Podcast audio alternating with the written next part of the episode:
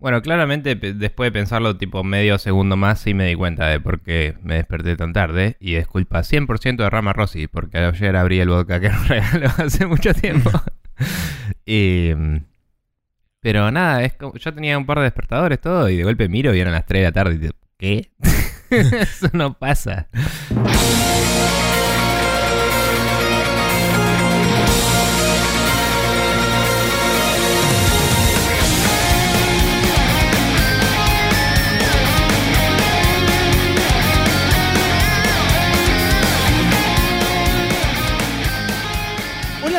¿Qué tal? Bienvenidos una vez más a este exhorto epistolar de la información videojuegil denominado Spreadshot News Podcast, episodio número 412. Mi nombre es Maximiliano Carrión y estoy como siempre acompañado del otro lado de la internet por el señor Nicolás Vías Palermo. Hola Nico, ¿cómo estás? Además de dormido. Bien, dormido. Eh, eh, he mencionado en algo que puede haber sido el cold opening o no, porque hay un par de candidatos, eh, que eh, la culpa es 100% del señor Rama Rossi que una vez nos regaló un vodka. Y voy a dejarla ahí. pero, Sí. pero nada, estoy... eh, ahora estoy bien. Pero de golpe miro la hora cuando me voy a levantar, sabiendo que puse dos alarmas hoy y eran las 3.45 de la tarde. ¿Qué? y bueno, nada. eh, qué garrón perder una parte del fin de semana. Eh, qué verga. No importa la situación. eh, lo odio profundamente. Eh, y como estamos grabando más tarde, cuando terminemos de grabar, de golpe voy a decir, la puta, ya se me fue el sábado. Así que esta es la situación en la que vivo. Sin embargo, nada, me levanté de buen humor. eh, tal vez porque dormí mucho. Seguramente eso tiene mucho que ver con, con tu estado de ánimo. Sí. Así que eso. Bueno, Eh, bien. ¿Vos cómo estás? Eh, bien, yo, eh, la antítesis, estoy durmiendo cada vez menos. eh, Mm. así que ¿Por algún tipo de problema? No, o- porque van a saber uno por qué La estoy vida. durmiendo cada vez menos. Hoy dormí cuatro horas nada más. Ah, sí. No sé, uno se pone viejo y flashea también. Yo me pasa a veces. Sí, me despierto solo y me quedo en la cama y es mala idea quedarse en la cama y peor. sí, exactamente. sí. Pero bueno. Este, así que nada, ahí, ahí estamos. Pero bien, eh, continuando con la programación habitual de este podcast, tenemos a gente que agradecer y este, comentarios que resaltar. Así que vamos a arrancar por el principio, que es que vamos a agradecerle a Gastón Beresagán, Eco Bacchiani, a Jorge Peiret este, y sus aventuras temporales. Y este, también a todo el resto de la gente que también comparte, retuitea, este, le da share y todas esas cosas a- al podcast. Este, muchas gracias a todos. Yo tengo un comentario de Gastón Berezagá, pero primero lee el, el que resaltaste de Neko, así después contestamos las preguntas que tiene Gastón para nosotros. Dale. Eh, Neko pasa y nos dice: Coincido eh, con que lo de Bakugan fue una poronga. Eh, especialmente con que lo inflaron desde la cuenta de Twitter de Nintendo. O sea, la gente esperaba algo más eh, relevante al mundo, ¿no? Sí. No tan de nicho, quizás. Cuando más muestran del Paper Mario Souls, que vos me explicaste que es una referencia por lo de Origami King, yo no tenía ni más puta idea que eso de alguna forma podía interpretarse como algo de Souls. Eh, peor parece, dice. Espero que no la caguen por, por los últimos dos Pero. se mandaron. Pero, perdón. Los últimos dos se mandaron cagadas fundamentales y parece que no aprenden. No sé. Veremos. Eh, a mí me gustó Shadow of Mordor. Pero nunca jugué la secuela, Shadow of Loot Boxes. La, eh, igual la verdad, la gente hablando de lo novedoso del Nemesis System y demás, nunca entendí cómo salió como talking point. Dice. Eh, y después dice, podrían... eh, Había palabras que había copiado de, de Facebook, de, Sí. de Elitis Comment, así que, así que me, me confundí un poco. Eh, podrían haber puesto eh, de título alternativo el negro de, de Breaking Bad seis veces seguidas y también estaba bien. dice. ¿Qué te iba a decir? Eh, no, o sea, yo en su momento creo que lo hablamos, lo del Nemesis System, que la gente lo hablaba como si fuera la nueva venida de Cristo. Y era fija que no iba a ser porque era algo demasiado em, hecho a medida para ese juego. Pero se puede extrapolar, o sea, se puede... Habíamos hablado también de que había una posibilidad muy tranquilamente de meterlo en el Batman, porque era el mismo tipo de juego y también tenías la idea de distintos territorios con distintos eh, cabecillas, ¿no? Claro. O, o podrías incorporarlo en juegos por el estilo. O usar el tipo de interacciones y, y narrativa eh, procedural que se genera para otras cosas. Sí, pero no vale. necesariamente lo mismo. Yo eh, nunca estuve de acuerdo con la idea de agarrar y poner el Nemesis System en todo. Sí, copy y creo paste. que por eso. Sí, creo que por eso ningún juego AAA atinó a hacer algo similar. Eh, ni a anunciar algo similar. Porque se dieron cuenta de que no iban a poder desarraigarlo así como estaba.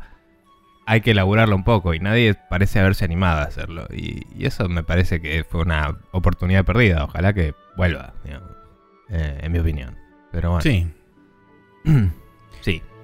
Eh, vos tenés acá las preguntas. de sí. Gastón. eh, Gastón Berzaga nos dejó un comentario que dice: En cuanto a la movida del Smart Delivery, ¿cuál, ¿cuál creen que será la postura general de los developers indies o más pequeños?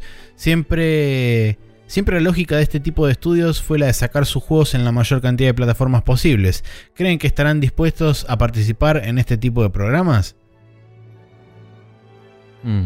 Em, yo diría, personalmente, yo diría que sí. Yo creo que lo que Microsoft está vendiendo, que tal vez no lo está vendiendo del todo bien porque hay gente con tantas dudas, eh, es Xbox es una plataforma. Y existe en tu PC y en dos consolas distintas hoy. Claro. Y mañana por ahí más. Sí. Eh, entonces, si vos sos un indie y sacas tu juego en Xbox, sale en las tres.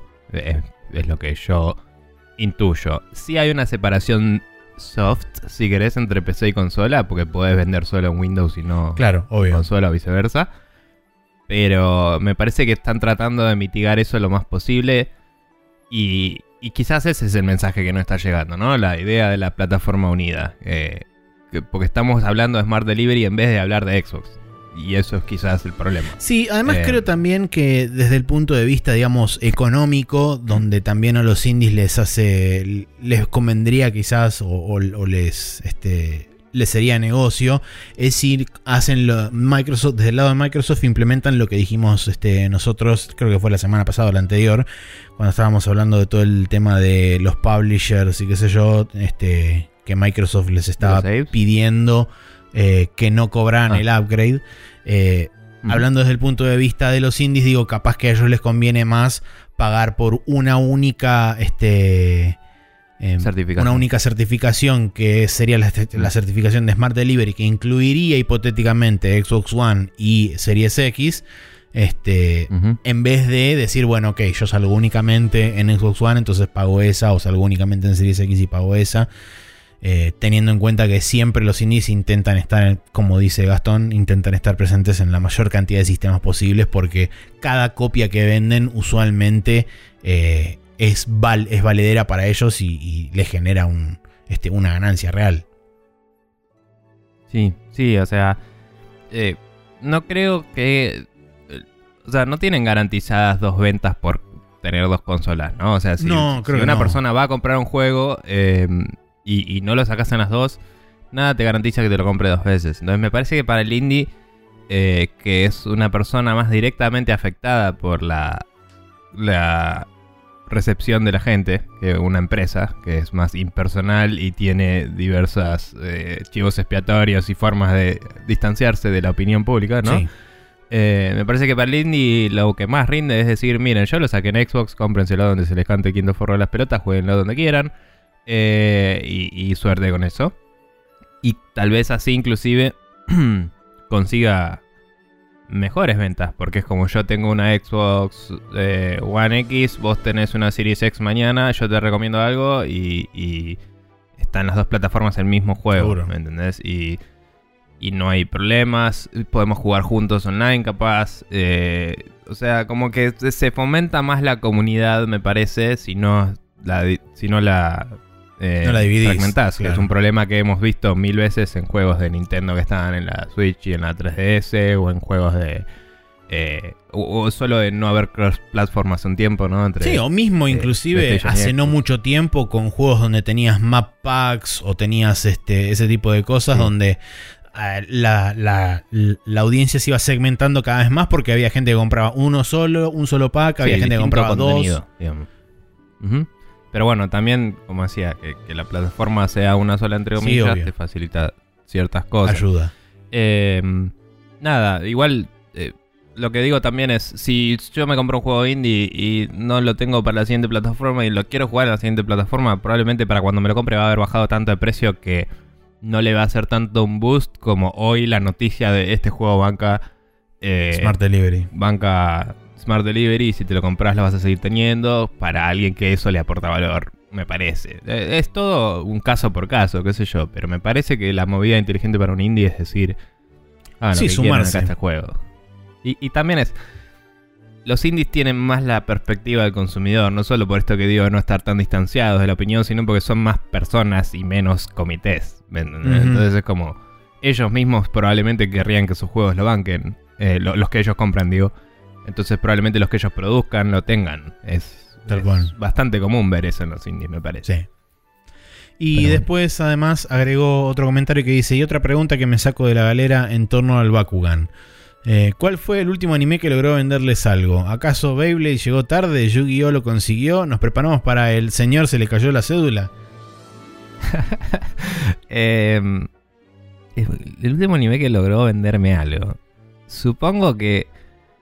O sea, estoy seguro de que la plata no llegó al señor don animador de esta serie porque se lo compraba un kiosco refalopa en, en la avenida Maipú.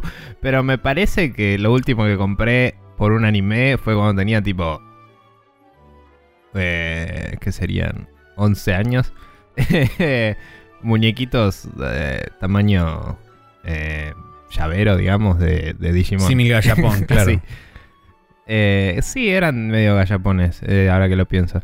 Pero, mm, o sea, como no los ves en la burbujita, no tenés contexto, pero casi seguro. Eh, nada, lo- los compraba porque eran baratos, tipo salía a uno o dos pesos cada uno. Barato, era uno o dos pesos. Claro. Era una bocha de guita. Hoy estarían Pero era 300 como- mangos. Sí, pero era como, tengo un peso, ¿me entendés? Y era como, lo puedo hacer. Y, mm, Disposable income. y nada, por ahí pasaba como todos los días por ahí cuando iba caminando a mi casa. Entonces a veces me compraba, tipo, no sé, uno o dos por semana y me junté una coleccioncita. Claro. Eh, pero no recuerdo nada que me haya comprado por un anime después de eso. Jamás. Claro, bueno, yo sí tengo que, sí tengo que recurrir a la cronología de decir este, qué me hypeó en su momento original para este, comprarme cosas. Es el anime de los Caballeros del Zodíaco, comprándome casi todos los Caballeros de Oro. En su momento, cuando Claro. salió la primera edición, que eran este, los que eran chiquititos y eran patones y Sí. se les caía la armadura cuando los movías medio milímetro. Este, esos Pesaban 70 kilos. pesaban 72 millones de toneladas, exactamente. Ahora, si nos Yo solo tenía uno que creo que era el de Pisces, así re cualquiera, porque quería uno y no había, eh, no estaba el de Libra, obviamente, y que era mi, es mi signo, etcétera. Eh, y fue como, quiero uno. y me compraron uno. Claro. tipo, y fue como, bueno. Y, y justo me tocó el, el- el de Sí. que no me interesaba en lo más mínimo. Pero yo bueno, tenía todos menos tres, menos el de Tranca. el de Libra, el de Sagitario. El de Libra era re jodido, ¿no? sí, Libra no estaba en ninguna parte. Libra, Sagitario. Salían 45 pesos eso. Sí, Libra, Sagitario Eras millonario, Max. y, y Virgo creo que no tenía. El resto los tenía todos. No, Virgo, eh, 45 Virgo mango, lo tenía, boludo. tenía, no tenía cáncer. Ahí está. Este. Así que bueno, Em. eso. Ahora, hablando desde el punto de vista de la nostalgia y de querer llenar el vacío del niño interior, etcétera, etcétera. eh, sí, sí, o sea, me di vuelta y tengo un Pat Labor ahí. Obviamente que no es lo último que me compré el coso Claro, de- por eso iba a de decir. Digimon. Lo que digo es eh, caer en la máquina marketinera por el, el, anime. Y, y- y lo, de, lo de Digimon me parece que fue una extrapolación, porque eran muñequitos simpáticos que me salían barato. O sea, no, no era, uy, quiero comprarme un Digimon. Era como, uy, me lo compro, tipo. Claro. Es- yo creo que también el, el Caballero Zodíaco era la respuesta y fue anterior a, a eso. Sí. Pero sí, ¿qué ibas a decir? Eh, sí, no, bueno, este, de nuevo con el tema de la nostalgia, bla, bla, bla, qué sé yo, los muñecos de Massinger. En mi caso. Claro. Sí, bueno. Y eh, en mi último viaje a Japón me compré una remera de Dragon Ball y esas cosas, pero. Pero. Y, algún anime, eh, algún manga, digo, cosas así. Pero es más eh, querer volver a, a ver el manga que, que caer en la máquina de marketing. Sí, digamos, en lo No, que es merchandising barra marketing barra productos derivados y no necesariamente la obra en sí, eh, son las dos cosas que puedo pensar. Los muñecos de Caballero del Zodíaco Sí. en su momento y ahora más recientemente, que también ahora están en un estado prohibitivo de precio, las figuras de Massinger. Claro. Sí, sí. Eh, sí, yo la, la remera esa y alguna boludez más que habré comprado ahí en el, en el store de Jump. Sí. Y eh, el Pat Labor y el. y el Gundam, que en realidad nunca vi Gundam. Claro. Solo me compré un Gundam. Y este, Eh, viendo ahí arriba, tengo también a, este, a Anubis y a Yehuti de Son of the Enders 2, así que eso también. Bueno, pero esos son videojuegos. Pero Videojuegos tengo más cosas. Sí, de videojuegos también O tengo sea, más cosas. Claramente. De videojuegos tengo. eh, o sea, como decía, también estoy pensando en el. En, en el merchandising, porque no toda la plata llega al creador, porque tengo cosas relativas a los Claro, videojuegos. sí, obvio. Eh, tengo libros de gente que escribió sobre los videojuegos, etcétera. Pero tengo eh, por ahí atrás el, el Snake de 25 aniversario de Metal Gear, Ah, eh, el Big Boss. eh, y en realidad de merchandising no mucho más. Bueno, tengo el, el, el, la orquest- el coso orquestal de, de Nier Automata. Ah, verdad, Eh, sí, yo también lo tengo ahí. Que vos tenías otro, ¿no? Eh, no, tenemos el Bueno, mismo. el mismo, Pedimos los dos el mismo. Ok. Sí, pero no lo habíamos podido pedir los dos juntos cuando yo lo pedí. Exacto, porque había una uno. sola copia. Y después te conseguiste el mismo de alguna forma. Exacto. Ok. Bueno, nada. eh, eh, sí, de juegos eh, es mucho más común, me parece. Igual no. Me parece que no caemos tanto en el. estoy hablando de los dos englobándonos, ¿no? Pero vos decís sí, no es así. Pero me parece que no caemos tanto en el. Super edición coleccionable Sarasa. No, Eh, o sea, vos tenés más que yo. No, no considero que haya sido caer como esta serie realmente me gusta. Y lo voy a hacer. Eh, a mí me gustan los artbooks y me he comprado un par. Pero también hay varios que los miro y digo. Sé que no lo leo. no lo voy a comprar. Y obvio. no sé, el que me compré por impulso por ahí fue el de Zelda Breath of the Wild. Y lo tengo acá y lo miré un rato. Y ni siquiera lo terminé de mirar está ahí. Eh, abajo de otros dos libros que es Same. o sea, eh, en, en el brazo de mi, de mi sillón. No tienen nada que hacer en ese lugar. Pero bueno, eh, qué sé yo. Eh, sí, sí, eso es todo lo que tengo para Bueno, bien. Eh, entonces, de esa forma damos por cerrada esta introducción y nos vamos a ir a la primera sección de este programa que, como siempre, es que estuvimos jugando durante esta última semana.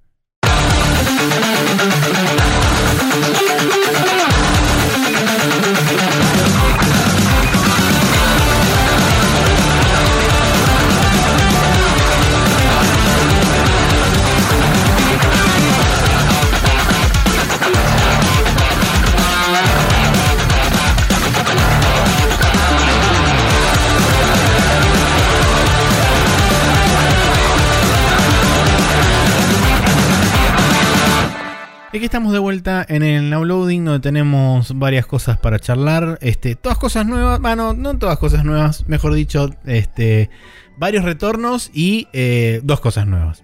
Es la verdad. Bien. Eh, bueno, contame qué está haciendo Norman Reedus. Eh, bien, estuve. Sí, estuve jugando el Death Stranding en PC, que salió el otro día. Creo que él. 14 o ¿Martes? 15 por ahí. lo que sea. Eh, medio como que me pasó la típica de. Ah, cierto que era hoy. Prendí la compu, lo puse a bajar y seguí laburando. Y a las 6 de la tarde me puse a jugar. Em, así que nada, me puse a jugarlo. Eh, es el mejor simulador de Rappi y Norman Reedus a la vez que jugué en mi vida. Eh, eso lo puedo decir tranquilamente. Sí. Em, Mm, Sin ninguna por separado objeción. tendría que pensarlo. Pero bueno. claro. No, mentira. Qué sé yo. Es un juego es medio lo que esperaba, pero también estoy notando algunas cosas. O sea, es difícil no esperar algo cuando salió hace un año, ya escuchaste mil cosas, ¿no? Eh, ya sabes. Sí, además, lo que ah, no, pasa. no sé si vos escuchaste este, la charla de los... Escuché algún spoiler acá, ya me olvidé de algunas cosas igual, Ah. lo hice porque sabía que me iba a olvidar algunas cosas, pero eh, me acuerdo del el plot twist imbécil del final sobre el bebé, es como imbécil, es tipo, ¿por qué eso es un plot twist? o sea, es un plot twist porque hablas de una forma del bebé y de golpe decidís cambiarlo. Sí, sí, sí. Nada más. No. eh, y en japonés no funciona. O sea, no. Eh, pero bueno, eso noté, que hay, hay problemas de traducción graves. Y me resulta raro. Me pregunto si es la gran... eh, los traductores que laburan con Kojima son fanáticos de él o qué mierda pasó. que, que hacen todo muy como traducciones no te Usualmente... diría literales, pero, pero como. eh, como que no. Viste que el japonés es un lenguaje muy básico para la gente que no se escucha y no sabe. Es un lenguaje que tenés que construir con más palabras el sentimiento de las cosas. eh, y por suerte algunas palabras tienen más de un sentido y puedes hacer juego de palabras y cosas más esotéricas, pero es como que a veces repetís frases y cosas así, es, es muy estructurado y muy Sí, la, no- repetición no, está mal vista dentro del idioma japonés tampoco. Claro, y, y cuando lo- cuando tratás de hacer esos juegos de palabras en inglés no funciona, tenés que localizarlos, no tenés que traducirlos. Sí, exacto. Y no, A lo que, no lo funciona, que hay mucho. Lo que te iba a decir es Mm. que no sé exactamente cómo habrán laburado este, Kojima Productions con este, el tema de la localización, pero usualmente el mismo estudio no suele localizar, o sea, los developers no suelen Claro. localizar, suelen tercerizar eso a un estudio que se dedica específicamente a localizar, como Mm. por ejemplo los de 8-4. Este, Claro. bueno, Tri- en Nintendo Sí, sí. tiene su propio equipo de localización dentro de Treehouse, pero digamos es un equipo aparte. Sí. Eh, nada, la- o sea, necesitas lingüistas, no necesitas Claro. programadores o, o- o escritores eh, para eso. A, a lo que voy es que, por ejemplo, hay una cinemática, ¿no? Donde eh, te cuentan todo el juego en las primeras dos horas también. Que eso yo sabía que era medio así, que todo el mundo decía no, porque te repiten siempre lo mismo. Pero no esperaba las primeras dos horas que me hayan contado absolutamente todo lo que sabía sobre el juego de haber escuchado mil podcasts. En dos horas, tipo, literal. Es como eh, unas eh, explosiones nucleares locas. eh, ahora hay conexión entre la vida y la muerte. Cuando alguien se muere, eh, si no lo llevas a un crematorio y lo toca una de estas bestias locas de la playa, que son como criaturas del otro mundo, explota nuclearmente. Y, ups, se murió tu vieja, tenés que llevarla a un crematorio. Tu vieja, uy, es la presidenta de Estados Unidos. Es como todo así, ¿viste? Y en dos horas. Y, y eh, perdón por los spoilers para los que no lo jugaron aún. Perdón, les pido perdón porque entiendo que en es un juego nuevo y hay gente que lo está jugando. Pero estas son las primeras dos horas. Espero que si estabas esperando lo ansioso y lo compraste y lo estás jugando, no haberte spoileado nada, disculpen. Cuestión que eh, la cinemática en la que te hablan de cómo vamos a recuperar América, qué sé yo, que hay que juntar el país y América y América y América, de golpe te hablan de eh, Amelie. Y es tipo, sí, en japonés se dice Amelie y, y- y Amelie, o lo que sea, y tiene más sentido jugar con América y Amelie. Acá no tiene sentido, y es estúpido. Y dijiste la palabra América seis veces para después decir Amelie, y no funciona. Eh, tipo, reescribí estas líneas, por favor. Y yo sé lo que está pasando, entonces yo entiendo, ah, acá había un juego de palabras, y puedo mínimo tener una semblanza de lo que se trató de hacer, ¿me entendés? Sí. Pero el jugador promedio debe decir esto es retrasado, ¿no? no tiene sentido. Mm. Tipo. Eh, o, el- o por lo menos el jugador crítico, ¿no? Porque hay gente más pasiva que recibe lo que es eh, medio a face value. Y no lo estoy diciendo derogativamente, digo, hay gente que es capaz de disfrutarlo Sí, más eh, allá. y decir, bueno, está escrito raro, no me importa. Yo lo veo y digo, che, está mal, podría estar mejor esto. Eh, y, y es raro, es, es confuso. No probé en los settings de lenguaje si tiene voiceover japonés, porque me pregunto si no será que solo tienen las voces en inglés en todo el mundo. Eh, o, o por lo menos en Japón también, y por eso lo, lo guionaron así, para que el que traduce al japonés en su cabeza está entendiendo el mensaje. ¿me No, entendés? tengo entendido que tiene doblaje japonés en Japón, así que. Ok, no, no lo probé. Pero, eh, digamos, sé que porque son actores yankees, el, el intended eh, voiceover, digamos, eh, voice cast, son ellos mismos, Sí. ¿no? Eh, o los actores de voz que los doblan, en el caso de Geoff Keighley en particular. Eh, Hmm.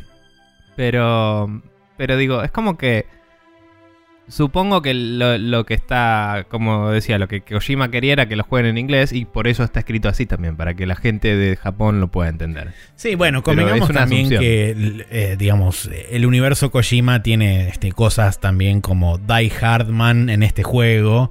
Este, o Sí, como sí, sí. en dentro de Peace Walker tenés a Hot Cold Man. Es como, dale, boludo. O sea, por Sí. favor. Pero Hot Coldman, pero Hot Coldman es un regalo que nos dio para que tengamos toda nuestra vida, Maxi. Es tenerlo en cuenta. Sí, ya sé, pero es como, es como inglés pasado por el filtro de Kojima, vuelta a pasar Sí. por un filtro de inglés, y es como una doble misdirección Sí, sí. que.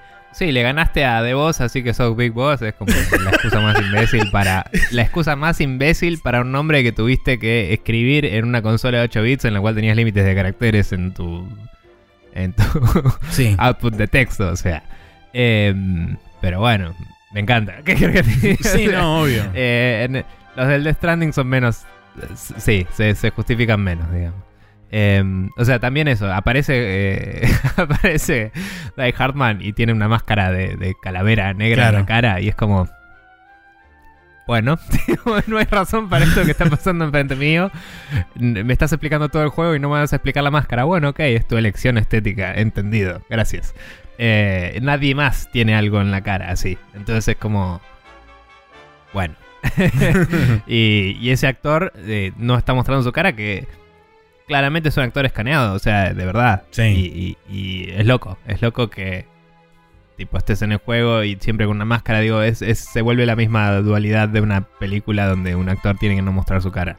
Eh, o, o el caso de, de Mandalorian, poner la serie de, de Disney. Sí. Que igual los hijos de puta en un capítulo le sacan el casco y lo muestran. Y es como, no, tarado, no tenías que hacer eso. Pero bueno, no importa. Eh, de cualquier forma, eh, las rarezas kojimescas no me molestan porque es lo que esperaba. En la desarticulación del lenguaje absoluta, sí. Porque en Metal Gear todo es raro. eh, pero no es eh, disfuncional, digamos. Claro. En mi opinión. Y acá, sí. Acá hay muchos más. También hay dualidades de tono zarpado en las cosas escritas. Te mandan mails las personas. Son las mismas personas que ves en hologramas que te dicen gracias por el paquete. Y, y son como un Muppet, básicamente. Em, y, y como que por ahí las interacciones de ellos con vos son relativamente genuinas, ¿no? Es como, ah, bueno, muchas gracias por esto, tipo, nos estás ayudando todos, gracias, qué sé yo, ¿cómo andás? Eh, diálogos así, muy one-sided, a veces contesta eh, Norman Reedus, a veces no. Em, Cobraba por pero línea. como que... El, ¿Que qué, perdón? Cobraba por línea, por eso contesta poco.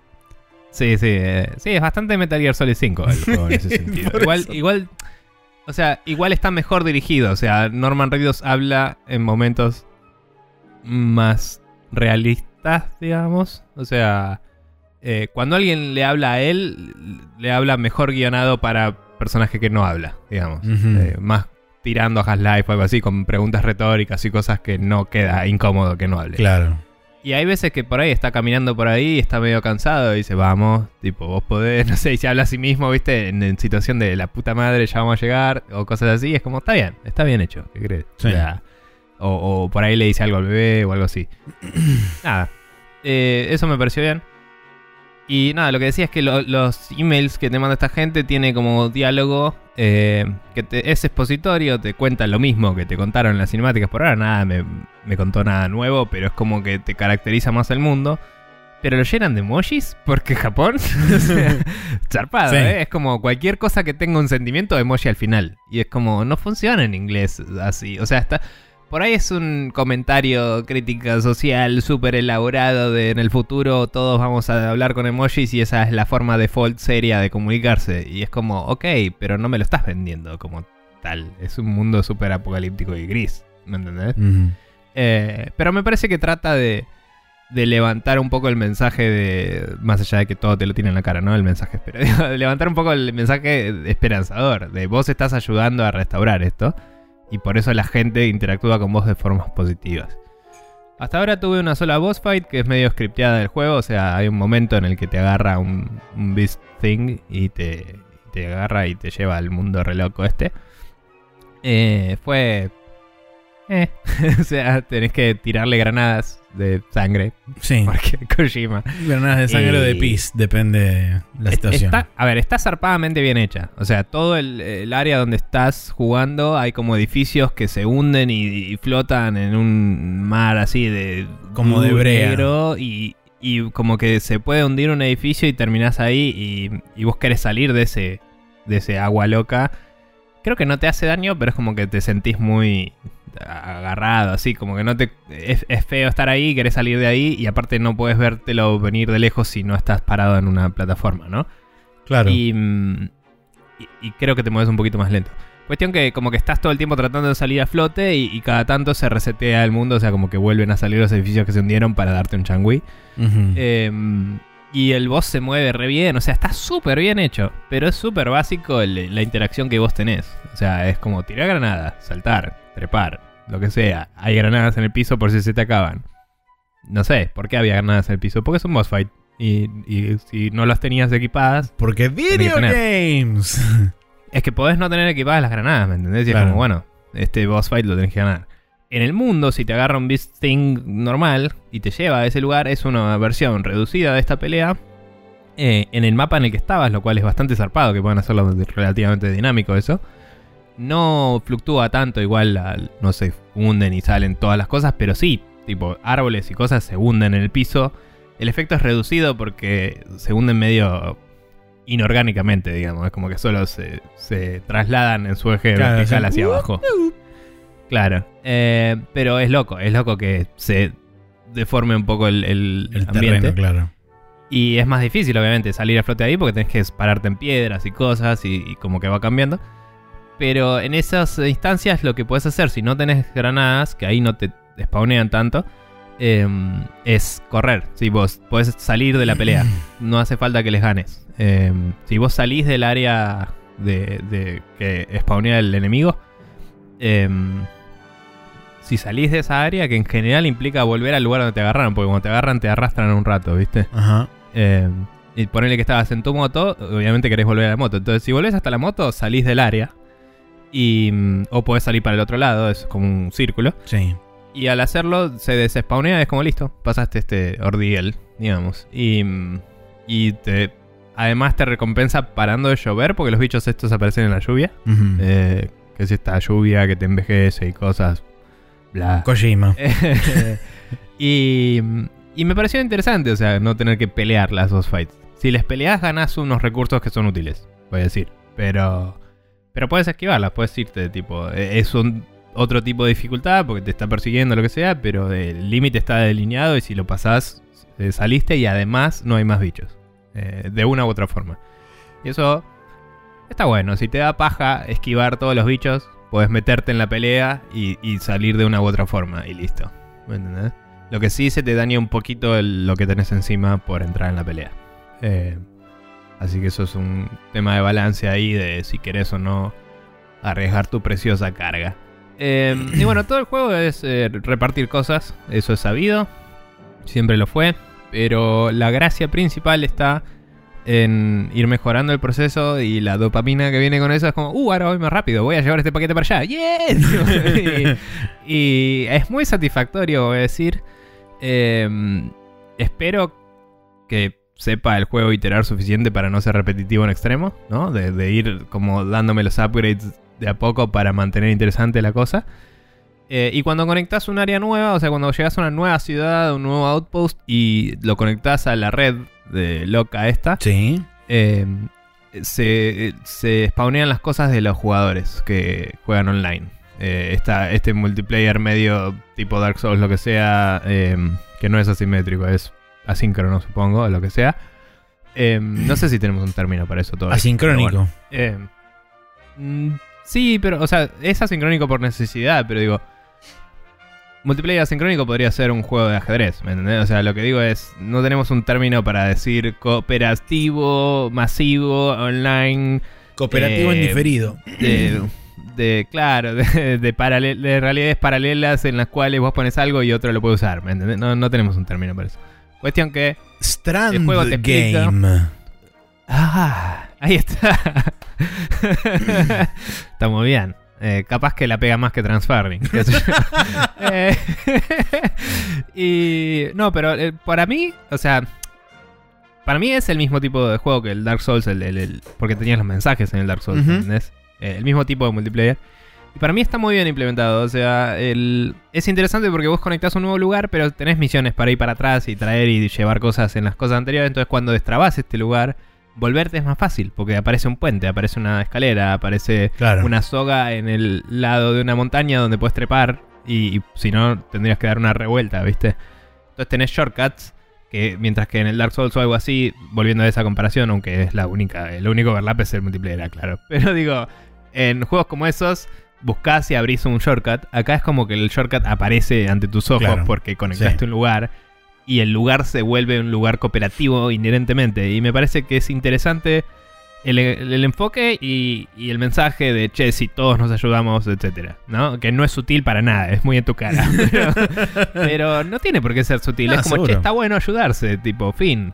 Y, y me parece que lo logra, fuera de que no tenía por qué hacer un juego así de bizarro para, comunicar eso a alguien. Pero bueno, lo hizo Kojima, así que tocó que fuera bizarro.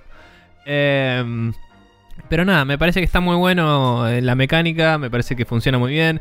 Es como que llegas a un lugar y decís, che, me costó, voy a poner algo acá. Y lo pones y a alguien le va a servir. Y está bueno ese feeling, está bueno eh, saber que si vos querés pasar por el mismo lugar va a ser más fácil, está bueno saber que probablemente eh, si mucha gente usa ese lugar, em, lo mantenga o lo upgrade, porque hay cosas que puedes hacer que se upgradean Sí. y, tienen otras features.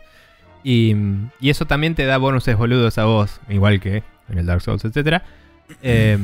tipo, si alguien likea tus cosas, eh, te sube la estamina. O sea, vos estás, podés estar cansado y te vas recuperando porque la gente está usando tus cosas. Eh, o te pueden dar... a veces te pueden, creo que, dar algunas cosas específicamente a vos en algún lugar. Eh, hay como unos casilleros también que puedes usar para storage personal o storage público. Y puedes donar cosas. Entonces puedes poner un casillero en un lugar que viste que no había. Y la gente lo empieza a usar. Eh, y, y es loco que cada lugar, o sea, no es un, el típico cofre mágico tipo diablo que en cualquier lugar que estás abrís No, y es el mismo solamente en ese lugar está el cargo que dejaste. Y eso también es como que. Es una pelotudez a nivel mecánico, ¿no? Eh, pero primero que a nivel decís. eh, a nivel tecnológico estás pensando, ¿cómo era la base de datos de esto? Porque tenés que tener cosas así dinámicas, que tipo estás pensando todo. Pero fuera de eso. Lo que implica también es. eh, me parece relevante. Porque es como, che, no puedes llevar todo todo el tiempo. Hay cosas que las tenés que dejar atrás. Entonces dejáselas a otro jugador. Digo, o sea, eh, si vos sabes que vas a pasar de nuevo, podés guardarlo en tu coso privado y lo buscas vos. Claro. Pero muchas veces es como, che, bueno, estás siguiendo para acá y tenés carga de más. Dejásela a otro que va a venir y se lo lleva para el otro lado. O sea, total, vos vas ahí y, y- va a haber carga que iba para el lugar opuesto y te la puedes llevar vos, ¿me entendés? Y, y es loco, es, es interesante, aporta esa cooperación que decía. Eh, entonces nada, las mecánicas son muy satisfactorias, la historia es algo que yo quiero ver qué pasa, pero medio como que no, no es la locura, es solo bizarra as fuck. Claro.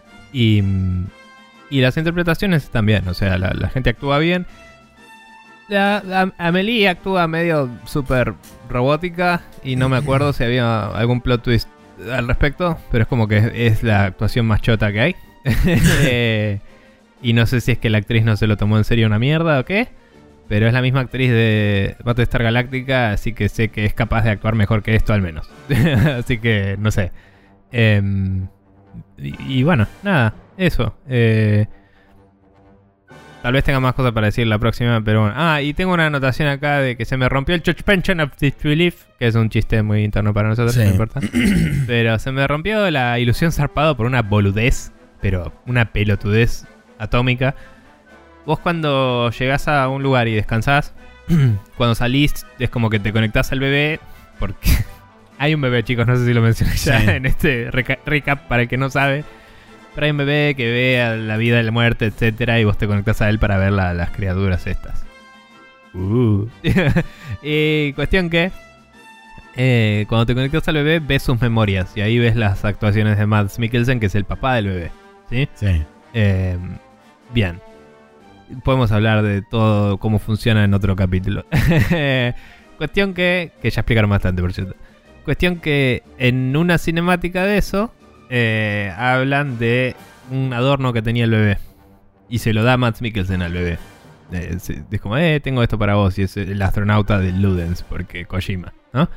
Y, y vos lo tenés colgado de la cápsula que lleva el bebé abajo justo antes de esa cinemática, antes de yo entrar a descansar y qué sé yo, cuando llegué a ese puesto, hablo con un chabón que es el hermano de un chabón que vi antes en la historia, que se murió eh, en una explosión nuclear de otra persona, etcétera, yupi, eh, por historia.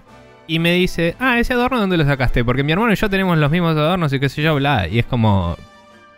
O sea, me acabaste de decir que esto tiene dos orígenes distintos, ¿no? Claro. En el mismo juego. Eh, me pareció tipo... O sea, no sé si las cinemáticas de... eh, del padre de, de, de Mads Mikkelsen son aleatorias, porque sé que son varias y que eventualmente empiezan a repetirse si descansas demasiado, ¿no? Eh, pero, pero me parece medio bizarro que en el mismo lugar me cuente dos cosas distintas sobre lo mismo Y, y fue como, ¿what?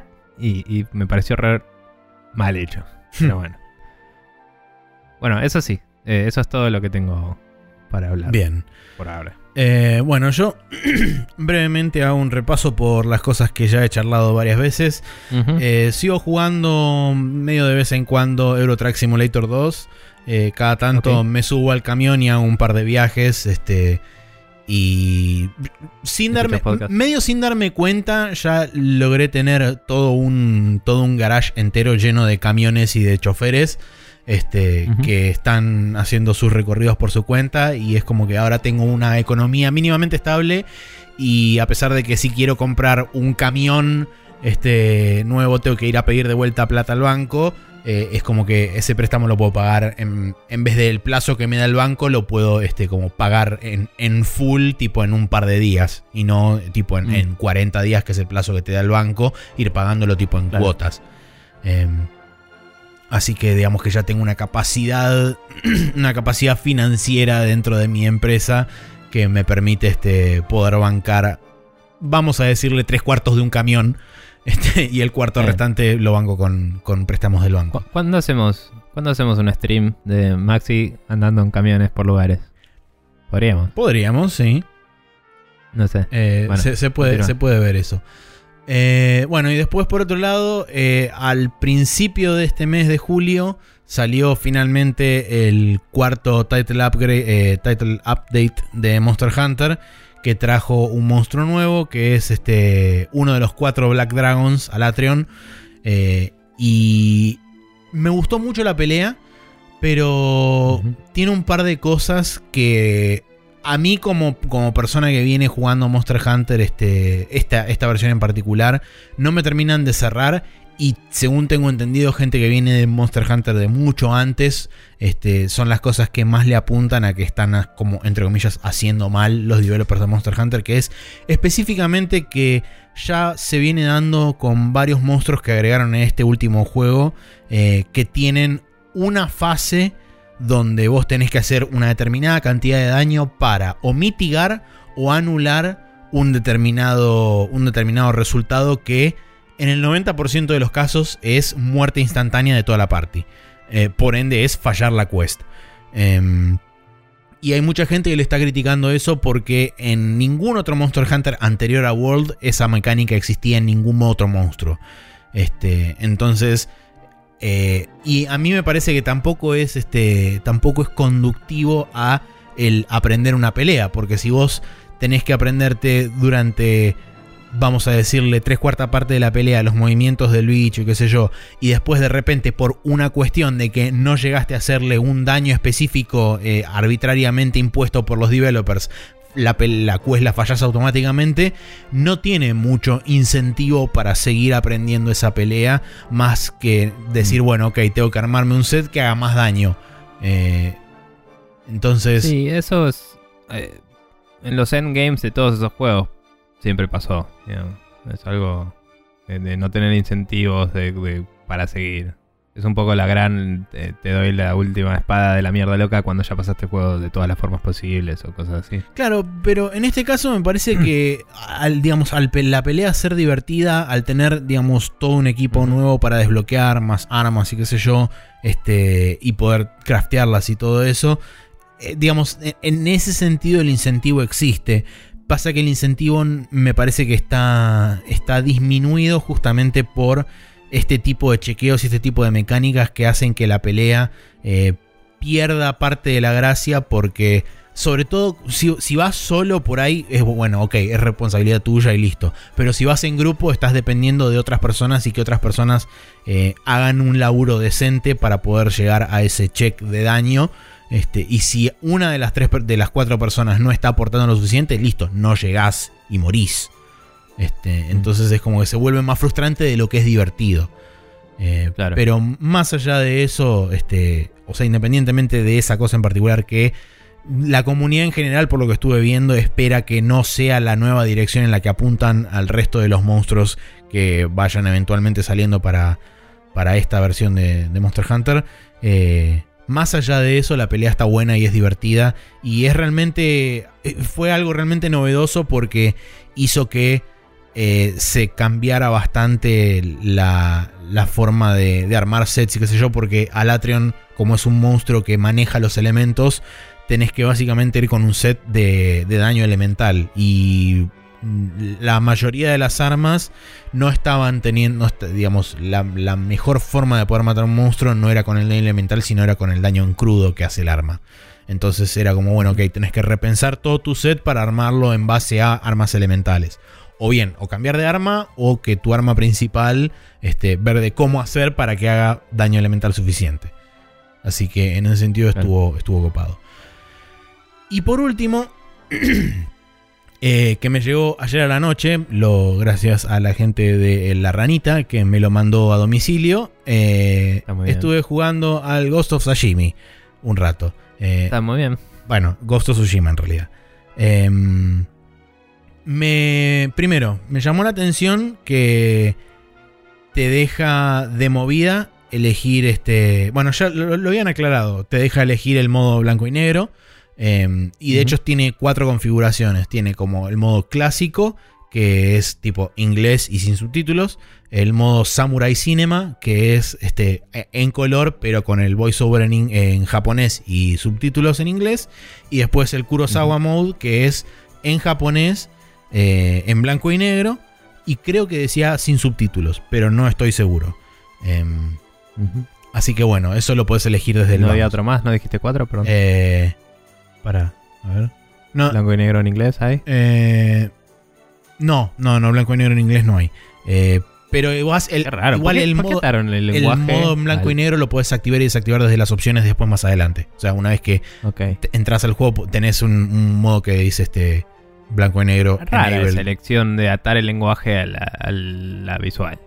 Sí, En, en esa setting, aunque después puedas cambiarlo, digo, no, no importa. Sí, no, no sé. Claro. Tipo, cuando arrancas el, el.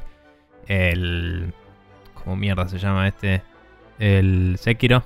eh, En comparación, te dice, che, por default está en japonés, ¿querés cambiarlo? Fin, tipo, sí. y, y está bien. Ajá.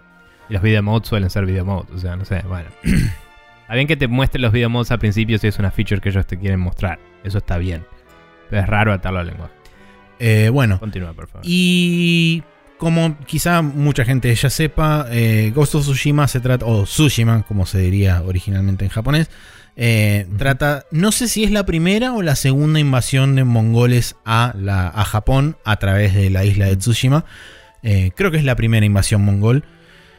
Pero bueno, la cuestión es que llegan los mongoles y vos sos un, el sobrino de uno de los daimios más importantes de la isla de Tsushima y estás en Son el como los cabecillas de. de- los daimios son los serían el, el- el homónimo del señor feudal de Europa.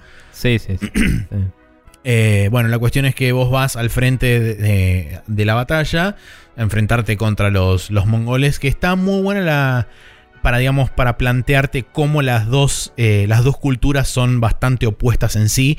Eh, Ujú. los samuráis mandan uno solo, un representante de ellos, a su mejor guerrero, eh, a enfrentarse al, entre comillas, mejor guerrero de los mongoles.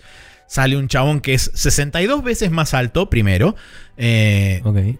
todo gigante, con una armadura toda llena de pieles y cuero y demás cosas. Y el chabón con una, con una, con una, con una especie de polax gigante. eh, y le dice el... El samurái le dice, vengo en nombre de toda la isla de Tsushima a retar, qué sé yo, bla, bla, bla. El chabón está con una, con una antorcha en, en la mano, se lo revolea. Al chabón lo, prende, lo empieza a prender fuego y cuando el chabón se está tapando así, agarra el, el, el Polax y hace pla y le corta la cabeza de una. Y es como, me chupa un huevo. Y Al ataque. Y entonces ahí sí, combate, qué sé yo. Viene todo un poco la parte de tutorial. Te muestran cuál es la razón por la cual Jin, que es el personaje que vos usás, este, termina sobreviviendo todo ese ataque principal. Y después de ahí es como que se abre el juego completamente. Y te dicen, bueno, acá tenés, estos son los cuatro objetivos que tenés que cumplimentar para esta primera área. eh, pero si querés, podés deambular por donde quieras y hacer lo que se te cante el culo. Eh, ahora bien, eso también implica que este, podés encontrarte con diferentes tipos de eventos o distintos points of interest que puedes investigar de diferentes formas, este, entre los cuales se encuentran, por ejemplo, eh, chaboncitos que están sentados en, su pequeño tatami cantando en, este, en algún crossroad y qué sé yo. Y esos chabones te revelan, por ejemplo, alguna de las leyendas de Tsushima que te sirven a vos después para ya sea otorgarte eh, distintos tipos de habilidades o, por ejemplo, un set de armadura o distintos tipos de ítems que te pueden ir ayudando a través, del, a través de la aventura. Eso, eso la verdad está, está muy bueno. Y con respecto al, tema del viento que habían mostrado que el viento es el que te guía y qué sé yo, eh, me gustaría que tuviera una suerte de, de, slider en las opciones de sutileza porque es como que en determinados momentos, sobre todo cuando salís de lo que es el, el, mapa principal, tipo vos marcaste un waypoint en el mapa eh, y salís, digamos, a lo que es el, el, gameplay principal, es como que de repente viene una especie de tornado de atrás tuyo y hace así y te muestra exactamente en la dirección que tenés que ir, digamos, es, una dirección es lo que general. Suponía que me iba a molestar. Este, pero además se nota que es como que lo sobrecargaron al viento con las líneas clásicas blancas, esas que aparecen tipo en los sumie y ese, esa movida de dibujos medio japoneses. Sí, no por qué no usaron solo las líneas. O algo sí, podrían haber usado solo las líneas o, o, o, de nuevo, o usar solamente el viento porque se ve claramente en, los, en el pasto, en los árboles, en todos los lugares donde hay incluso las millones de partículas que hay en el aire que se mueven constantemente, todas se mueven acompasando el viento y los cambios de dirección que tienen. Eh, entonces tranquilamente se podría haber eh, tenido un slider de sutileza si querés y la gente que lo quería al mango lo pone al mango y la gente que lo, lo quiere sacar o lo, lo quiere disminuir sí, no. lo puede hacer.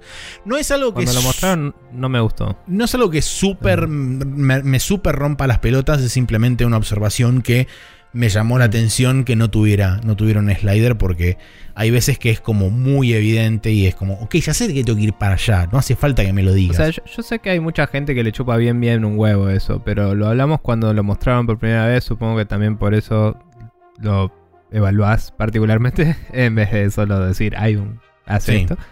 Eh, pero la... O sea, hay una diferencia entre cosas que haces o podés hacer fácilmente de forma diegética, tipo, no sé, el soundtrack es gente tocando en el juego o... o Ahora voy a hablar un poco del soundtrack. Tipo, y el, el mapa es un mapa que tenés encima y lo sacás de tu bolsillo. O tenés la brújula en tu mano. Eh, o lo que sea. Hay una diferencia entre eso y forzar a que algo sea parte del mundo y que no tenga sentido en tu depiction de realista de algo. Eh, que tal vez tenga cosas medio esotéricas de última hora me contás. Digo, a menos que tu personaje sea el puto Stormbringer, no tiene sentido que traigas el viento con vos. No tiene absolutamente ningún sentido. Y me parece imbécil. O sea, si, si vos fueras una figura llamada el Stormbringer y cada vez que vas a un lugar lo haces por onga y eso tuviera que ver con tu juego, es tipo, claramente lo podés recontra hacer. Y podrías ni siquiera tener el viento vos, podrías decir, marca un lugar en el mapa, pum, aparece una nube arriba y empieza a hacer remolinos y cae un tornado en donde vas. ¿Me entendés? Es como, fuck it a la mierda, está buenísimo. Pero acá no, tipo, mostrame un mapa, marcá en el lugar, o sea, es, es una... Es un compromiso que tenemos que permitir para justificar la sensación de orientarse en un mundo en el que no vivimos. Porque si vos me decís, eh, la avenida Cabildo, yo sé dónde está desde acá. Está ahí, a dos cuadras, de esa, en esa dirección, ¿me entendés? Yo lo sé, lo tengo en mi cabeza. Pero si estoy en ese mundo del juego y me decís, anda para allá, donde el personaje vivió toda la vida, pero yo no, no tengo más puta idea. Entonces voy a tener que poner un puto triángulo que apunta para abajo y vivir con eso. Y a la mierda. Eh, y la gente está buscando formas de arreglarlo que no me parecen correctas. o, o, no sé. A mí me parece que es una mala idea. No, no te digo que es horrible lo que sea. Puede generar re lindas imágenes y puede gustarle a la gente. Pero. Sí, por eso a, te digo, a mí en particular no es que me molestó, de hecho en ningún, en ningún momento me pareció ni intrusivo. Sí creo que el efecto por ahí, en algunos casos en particular, a mí me rompería la ilusión. Zafada. Es un poco excesivo. Eh, a ver, ¿qué, qué más? Ibas a decir algo más. Perdón. Sí, eh, estaba pensando. Ah, bueno, con respecto al, a la otra, la otra parte que era donde yo tenía por ahí más dudas con respecto a si me iba a interesar o no, eh, es, es el sistema de combate.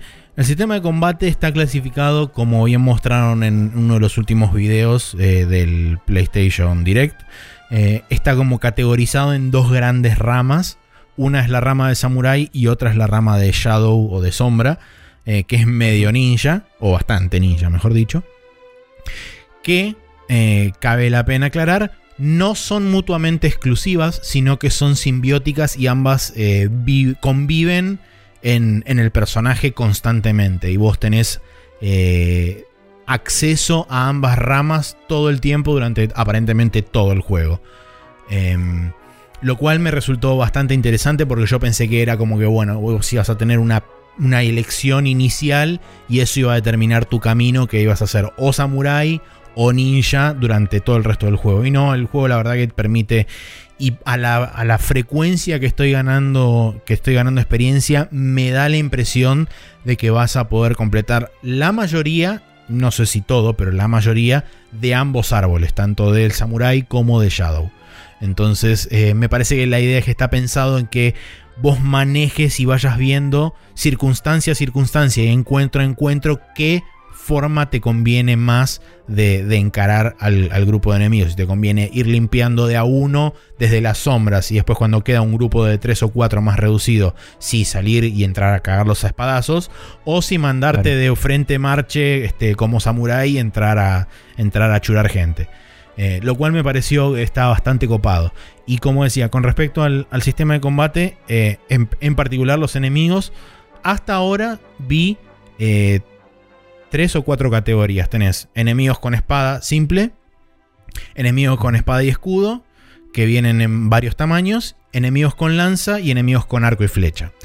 Em, cada uno tiene como una mecánica y una forma de encararlos diferentes. Inclusive, eh, Jin, el personaje principal, va desbloqueando diferentes estilos de, esgrima samurai para poder enfrentarse a cada uno de estos tipos de enemigos. Eh, por supuesto que al principio hay enemigos que te cuestan un poco más, pero a medida que vas avanzando en el juego, por ejemplo, yo ahora desbloqueé un, estilo de pelea que es específicamente diseñado para los enemigos que vienen con escudo, donde vos lo que podés hacer es estunearlos más rápido eh, y dejarlos abiertos para poder en dos o tres espadazos ya limpiarlos y sacártelos de encima. Em, entonces, en ese sentido, está bueno porque es como que vos vas evolucionando al, personaje y se te va volviendo cada vez más fácil el lidiar con grupos de enemigos, cosa que el juego hace bastante. Y no es que funciona como el combate en, por lo que había visto en los primeros Assassin's Creed, donde cada uno de los, de los enemigos espera su turno para atacarte.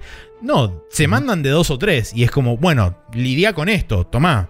Vos te me quisiste mandar a lo cabeza, lidia. Eh, tenés herramientas cuanto, cuanto más avanzado estás, tenés herramientas para poder zafar. Incluso herramientas este, ninja o shinobi. Eh, mientras vos estás peleando, por ejemplo, en un grupo de 4 o 5, yo eh, hace un rato tuve que hacerla. Que es, estaba peleando en un grupo de 4 o 5. En un momento tenía un toque de vida así porque te pegan tres espadazos y estás casi muerto. Y estoy jugando en normal. Sí. Eh, y tuve que tirar bomba de humo eh, a, los, a los que estaba alrededor, literal, se estunearon y salí corriendo, me fui para atrás y empecé a tirar con arco y flecha mientras me iba corriendo arriba del caballo. Este, Y era mm. como, bueno, este, este encuentro claramente falló, así que voy a intentarlo más adelante. Em, muy bien. Pero la verdad que... ¿Ellos se recuperan? ¿Cómo? quedan ahí dañados? No, los, los enemigos, por lo menos por lo que vi, eh, quedan dañados. No, no me encontré con esa misma patrulla después en, otro momento. Me parece que las patrullas es como que una vez que te vas del área, te spawnean y, después cuando revuelven a respawnear, por ahí están todas con, full vida. Este, así que no, te podría decir. Em, y después. Tengo, tengo varias preguntas. No sé si querés decir algo más. Pero, no, no, no, decime, decime, decime. Bien, eh, varias preguntas entonces. Eh, primero, el, ¿qué tan gigante es el juego? Es bastante grande. Eh, yo estoy en la, primera, en la primera isla de dos, o sea, Tsushima está compuesta de dos islas unidas por una especie de... ¿Cómo se llama esto? un, cacho de tierra que es como una, como una península. Ahí está. dos penínsulas que se unen, pero son dos cachos de tierra bastante grandes. Sí, el, mapa es grande. Un estrecho, digamos. Una, una suerte de estrecho, sí. Sí, ok.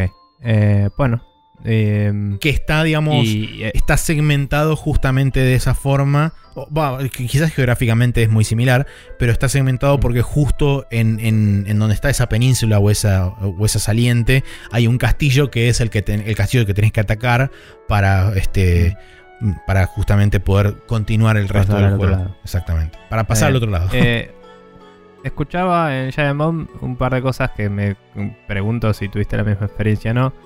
Por ejemplo, que les parecía medio forzado que lo convirtieron en Biodiversity Island. Como que, como que le agregaron varios biomas para que haya varios biomas en algo que geográficamente no sé si habría tanta diferencia. Eh, Tal vez fue su opinión porque no conocen Tsushima y es así, no tengo idea, pero... hasta el momento, Eh. por lo menos en lo que es la isla sur, que es donde estoy ahora, eh, no sé cuando vaya al norte qué, qué es lo que va a pasar, pero hasta el momento en lo que es la isla sur es mayormente tropical. Ok. En- no, porque en- dicien que hay una parte con nieve, por ejemplo. donde y es estuvimos- como si claro, es bueno. una isla... Eh, ¿En el trópico sí, es una. en particular? eh, no sé exactamente la región geográfica donde está Tsushima. Creo que está al oeste de Kyushu. Que Kyushu es la isla principal de Japón. O sea, no está a la Mm. altura de Okinawa, que es mucho más tropical.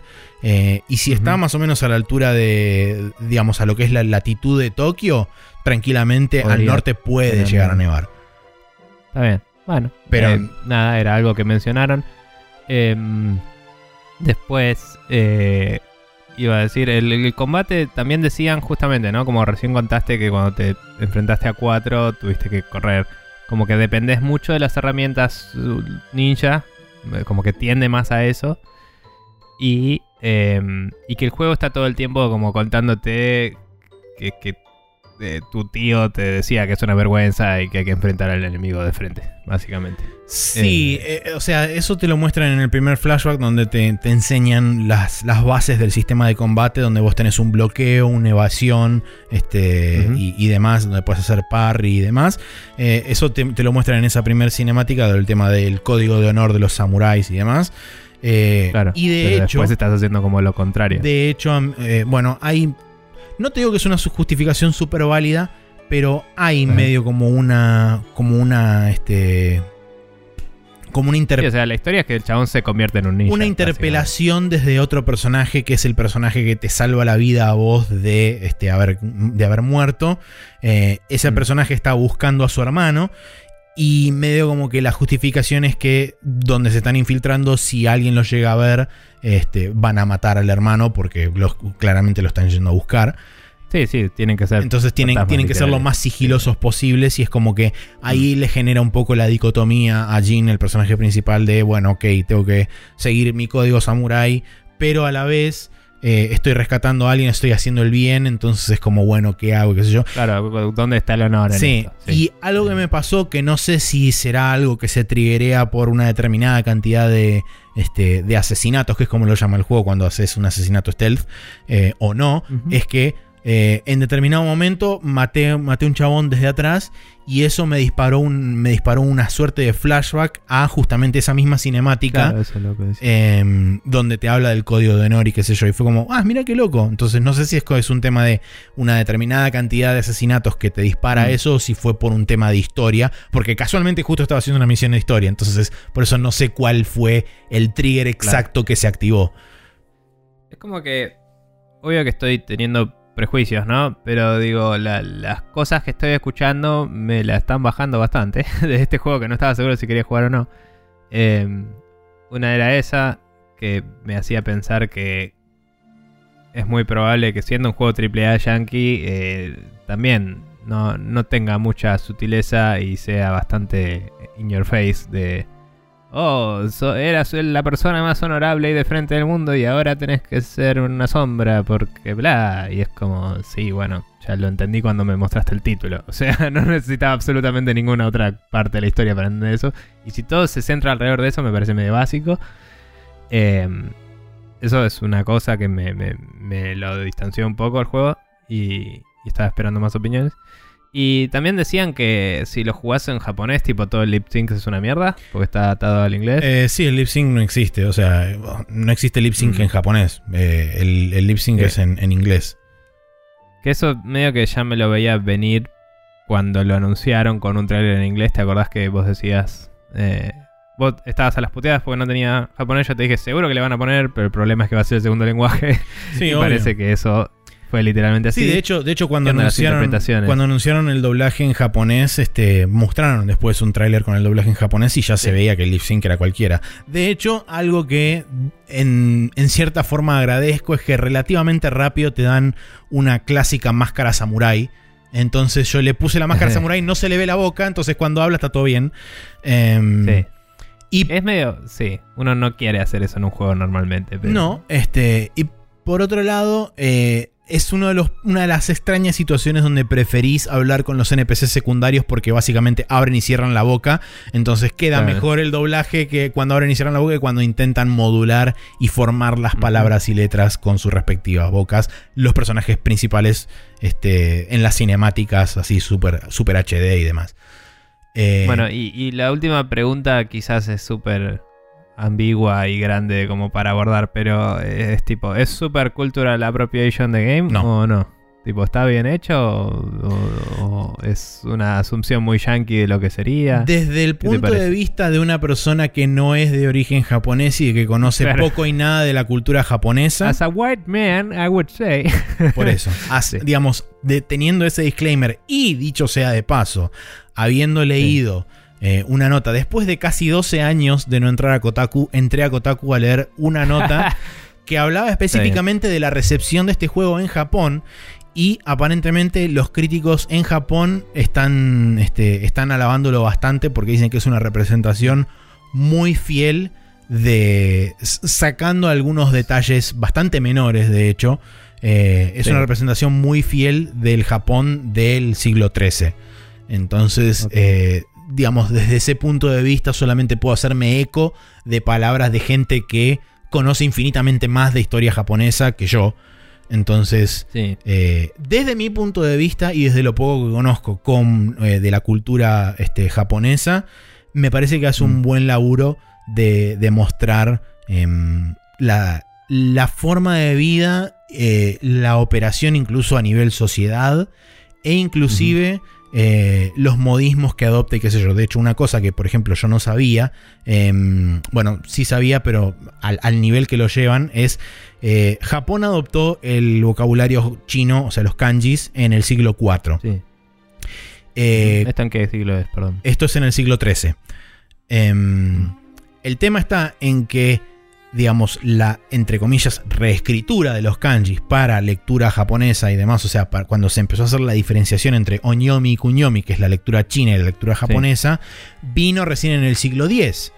Entonces, ¿qué pasa? Hay solamente 200, 300 años de diferencia entre eso y este juego. Lo cual está bueno porque en este juego hay kanjis y hay formas de, de referirse a determinadas cosas que cuando las escuchas, o por lo menos yo cuando las escucho, digo, esto tiene parte de algo que conozco y parte de algo que no. Y eso quiere decir que Mm. se están leyendo de la forma original y no de la forma moderna. Lo cual está bueno. O sea, en el, en el voice acting decís. En el voice acting, en- sí. Ok. Y de hecho, bueno, los kanjis que aparecen este, dibujados, aparecen los kanjis en su mayoría chinos. Digamos que están hablando en Ye- Yeol de japonés. Claro, están hablando, están hablando en lo que se conoce en japonés como Mukashi Banashi, que es este habla antigua. Em, de hecho, por ejemplo, eh, para poner un, un ejemplo muy puntual, eh, Mm. ellos se refieren a el, hay un castillo que es el castillo que tenés que infiltrarte, es el eh, Haneda Castle. En vez de decirle Haneda Yo, que sería la forma moderna de Sí. decirle castillo, yo se le dice castillo, ellos le dicen Sí. Haneda Ki.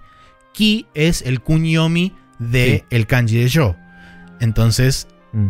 por ahí. Por otro lado, en vez de ellos llamarse Senshi, que sería guerrero en la forma moderna, se dicen Bushi, que es la forma antigua de referirse a guerrero. Sí, del Bushido. Exactamente.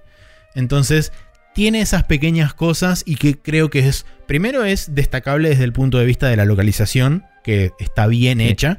Eh, a pesar de que había circulado por ahí una imagen del menú principal que estaban utilizando kanjis que normalmente no se utilizan en, eh, y que son, entre comillas, eh, propensos a confundir, sobre todo a la audiencia japonesa, pero creo que también por ese lado me parece que venía el tema de la localización, que están intentando reflejar lo más posible Lo antiguo. lo antiguo, exactamente. La forma antigua de escribir. Sí.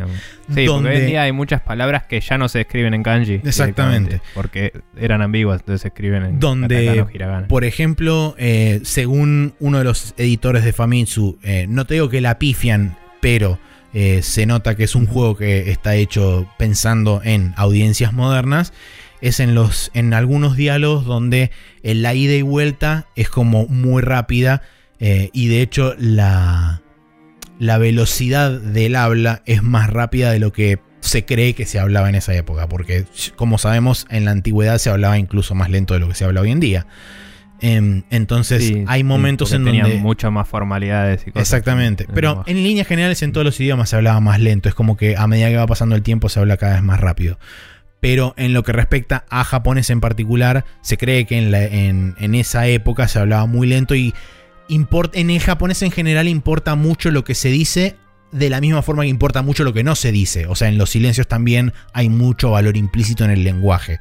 Eh, y es como que un poco eso se pierde porque no se deja respirar a las palabras, vamos a decirle.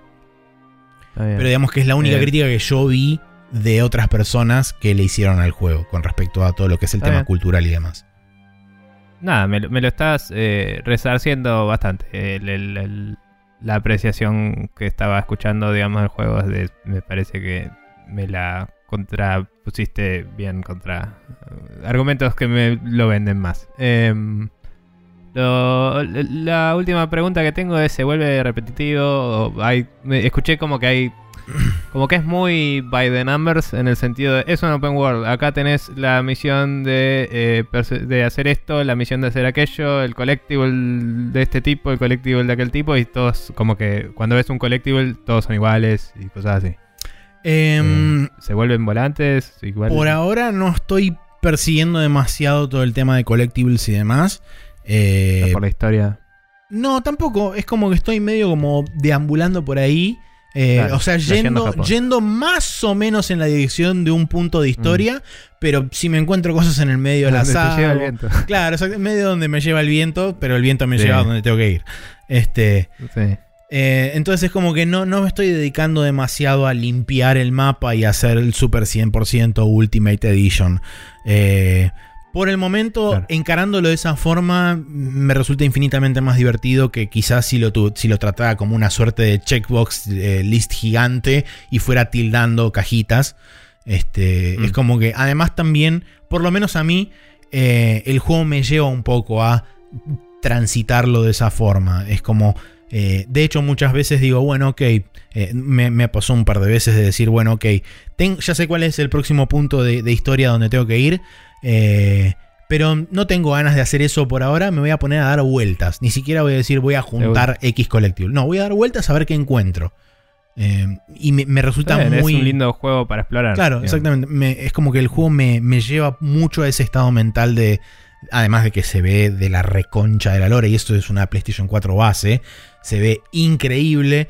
Eh, y, y me lleva constantemente a decir: Eso es un screenshot, eso es un wallpaper, eso es un wallpaper, eso es un wallpaper. Eh, es bastante wallpaper de videogame, eh, en el buen sentido. Mm. Eh, bueno, bien. Eh, y quizás la última pregunta es, ¿tuviste bugs graciosos como este que te esté pasando ahora? A ver. Que eh, Jim Sterling puso en Twitter eh, un chabón que se queda rebotando ah, mira. cuando lo trata Queda de... rebotando contra la escalera.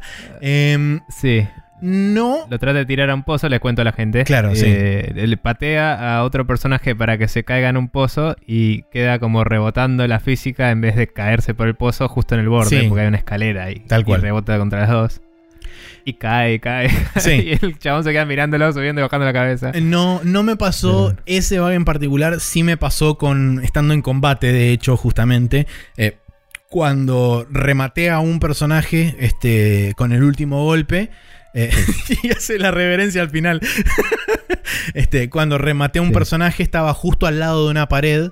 Eh, entonces, Mm. cuando lo remata, hace como una suerte de mini slow motion que te muestra cuando le pegas con Mm. el espada, así hace y sale el chorro de sangre. Este, Claro. bien Kurosawa. Eh, el tema está en que el, el- el NPC, cuando pega contra la pared, se ve que en- eh, durante la- el slow motion la física siguió calculando en tiempo real. Entonces, cuando rebotó, salió volando contra la cámara y, Ah, y salió tipo disparado Sí, 300.000 metros este, en la estratosfera. sí. No sé que, si era motor propietario no, pero me sorprende que todavía no tenemos formas más efectivas de manejar la física con slow motion, porque es la forma más fácil de romper Sí. la física que hay en los juegos. y la Eh, gente lo sigue usando. Sí, es básicamente. Había alguna. Bueno, es básicamente lo que pasa eh, literal en el Zelda. Eh, Sí. eh, que, que en Tal el cual. Zelda es una mecánica, ¿no? Pero cuando vos congelás algo en el tiempo y le imprimís fuerzas y de golpe le lo cargas de inercia, nuevo, tal cual. eh, las fuerzas no estaban multiplicadas por la velocidad en la que te estabas moviendo. Entonces.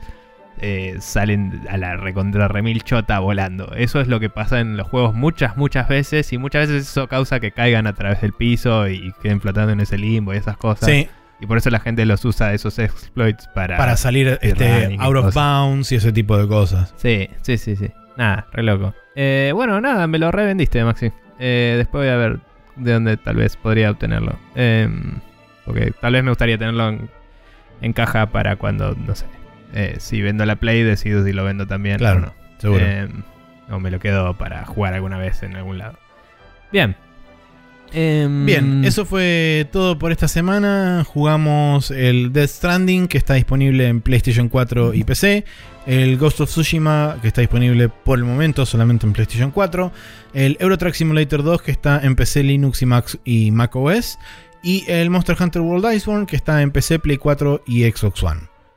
Ahora sí, nos vamos a retirar del Now Loading y vamos a pasar a la próxima sección de este programa, que es el Rapid Fire. En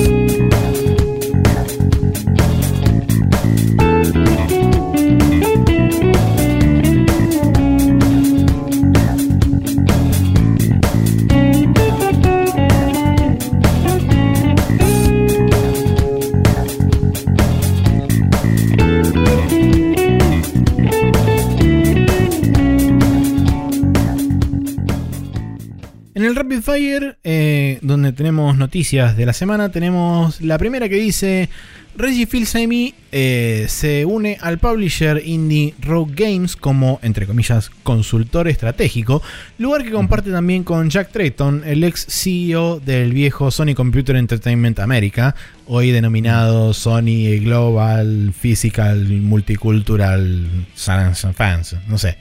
Este, algo. Pero bueno, la cuestión es que eh, ¿No era aparentemente. Sony Computer no, Sony World.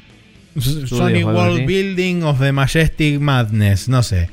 Este, La cuestión es que Reggie eh, se retiró de Nintendo y dijo, no puedo estar rascándome las bolas todo el día, así que primero intentó ir a parar a GameStop y este, GameStop le dijo, "Eh, sí, pero no.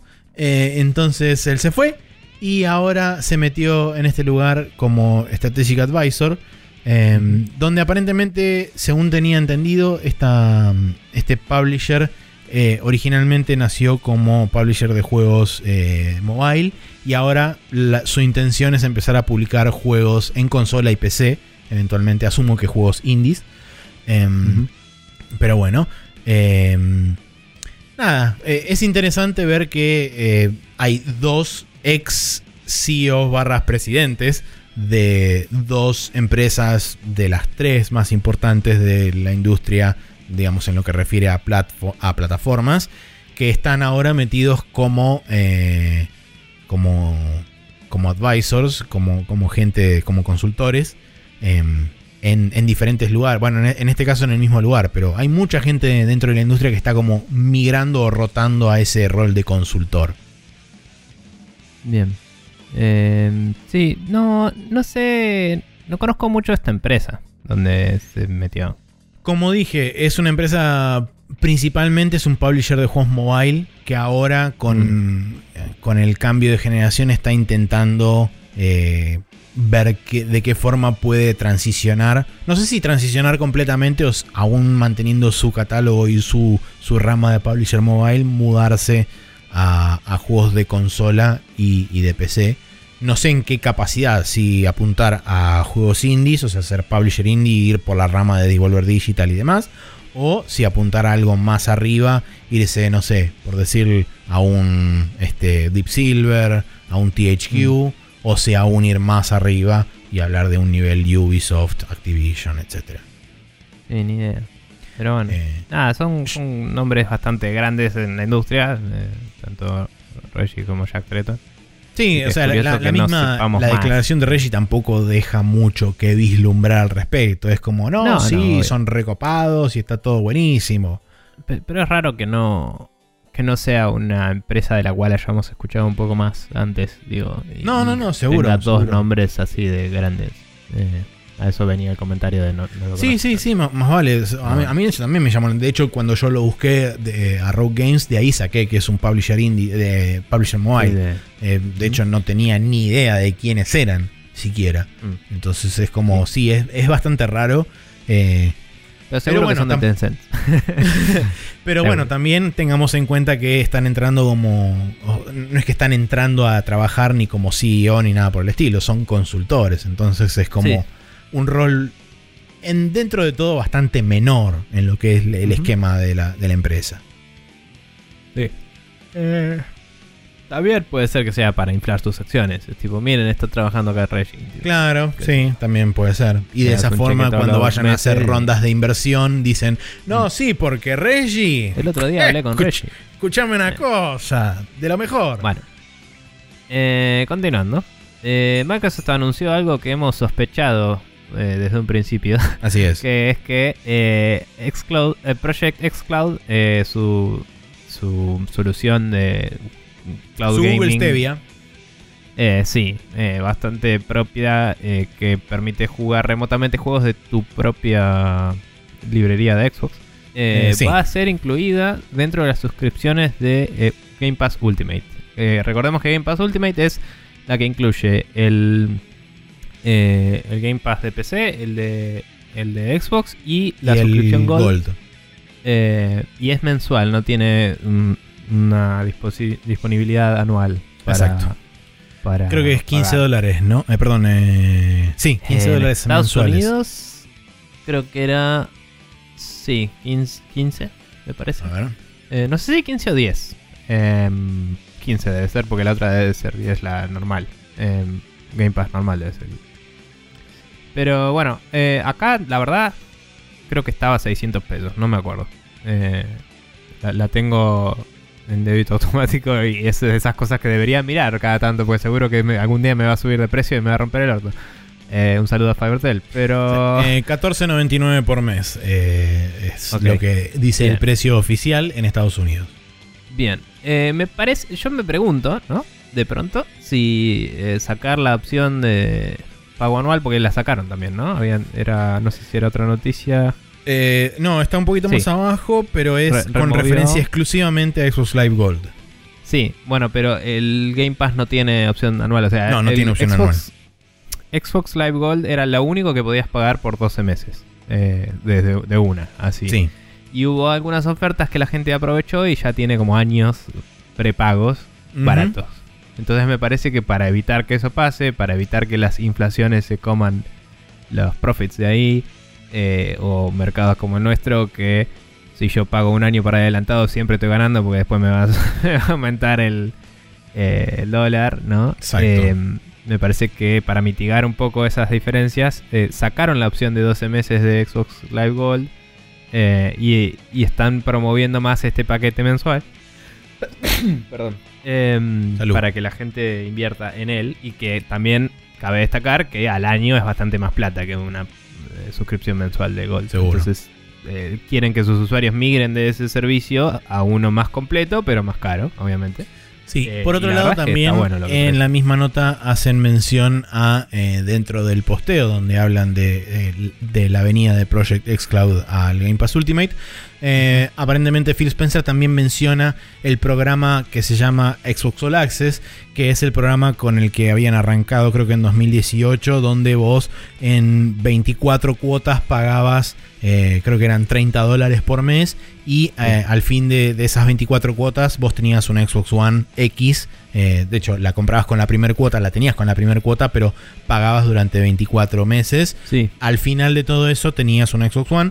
Y si no recuerdo mal, a fin del año pasado habían reinstado eh, este, este plan de vuelta con la condición de poder cambiar eh, en, el, Sí. en el medio, creo que después de 12 meses, poder cambiar por una Series X. Sí, sí, habían dicho que quienes quisieran acceder a ese plan el año pasado, sabiendo que este año salía la Series X, después podías hacer un upgrade. eh, Exactamente. continuando los pagos, digamos, como que Sí. devolvía, no sé si devolvías la consola y pagabas sobre eso o, o, o- o se te agregaba la diferencia del precio, Sí, no sé. recuerdo, Sí, no recuerdo exactamente cómo era el, precio cómo era el plan, cuota, pero digamos, el resultado final era que vos arrancabas pagando una Xbox One. X y terminabas pagando una Series X que tenías. Sí, sí, que a pesar de que nosotros vivamos a base de cuotas, en Estados Unidos es muy raro el install payment eh, sin intereses eh, Sí. por tanto tiempo. Em, obviamente que es más caro que comprarlo de una, ¿no? Eh, pero para los estudiantes, particularmente en Estados Sí. Unidos, o la gente que tiene, eh, no sé, justa de plata, es una forma muy copada de acceder a una consola de última generación. Sí, no recuerdo ahora, el Xbox All Access venía también con Game Pass y con Gold. Me parece que Creo sí. que venía solo con Gold o algo así. No, no, no, no, no iba a tener el Ultimate seguro. eh, pero creo que te venía con Gold para que puedas jugar. Eh, Game Pass, no sé. Me parece que no. A ver, me voy a fijar un toque a ver si, si lo puedo encontrar. Eh, Bueno, si querés, eh, sigo y cuento otra cosa. no sé. dale, dale, sí. y- Bueno, em, otra cosa de Microsoft. Tenemos varias noticias de ellos. Lo encontré. Eh, bien. Eh, 25 dólares por mes por 24 meses y trae un. eh, este es el primer programa: Xbox One. X, 24 meses de Xbox Game Pass Ultimate, 18 Ahí va. meses eh, de. O sea, pagás 18 meses y después de eso tenés la posibilidad de upgradear. Y este. Eh, bueno, nada. eh, esas son las tres cosas que trae, porque es el 24 meses de Game Pass Ultimate viene con Gold incluido, así que nada. Sí, sí. Bueno, grosso. Bien. Bueno, nada, está, está, está haciendo bastantes cosas para que se vuelvan accesibles sus consolas y se está replaneando, replanteando sus packs de servicios para que la gente eh, tienda hacia el más caro, que también es el más completo. Lo cual me parece que tiene sentido. eh, Seguro. Porque es muy raro que quieras uno sin el otro hoy en día, cuando ya se comprobó que Game Pass es una buena, un buen servicio. Sí. para, para el cliente final. Em, nada, así que eso fue interesante. Eh, también confirmaron que em, dan fin a la, a la manufactura de Xbox One X y Xbox One S. O sea, ya van a ir eh, cortando la línea de producción. Si no es que Lo cual quiere decir ya. que lo único que se va a vender es lo que está en stock hasta ahora. Sí, sí. Deben tener una bocha de stock igual. eh, Seguro. zarpado. Pero, mm, tipo, todas las que no vendieron en Japón de movida. y, y que no, no deben haber hecho tantas igual. Pero digo, deben, deben tener un montón todavía. em, y no, no es indicativo de nada. Eh, pero, ¿sabes qué? Me parece que la, la S sí la iban a seguir fabricando, habían dicho, me parece. Un ratito más. Eh, la verdad que no sé. Yo, por lo menos en, en lo que respecta a la nota, dice que la familia de Xbox One es la que se dejaba de.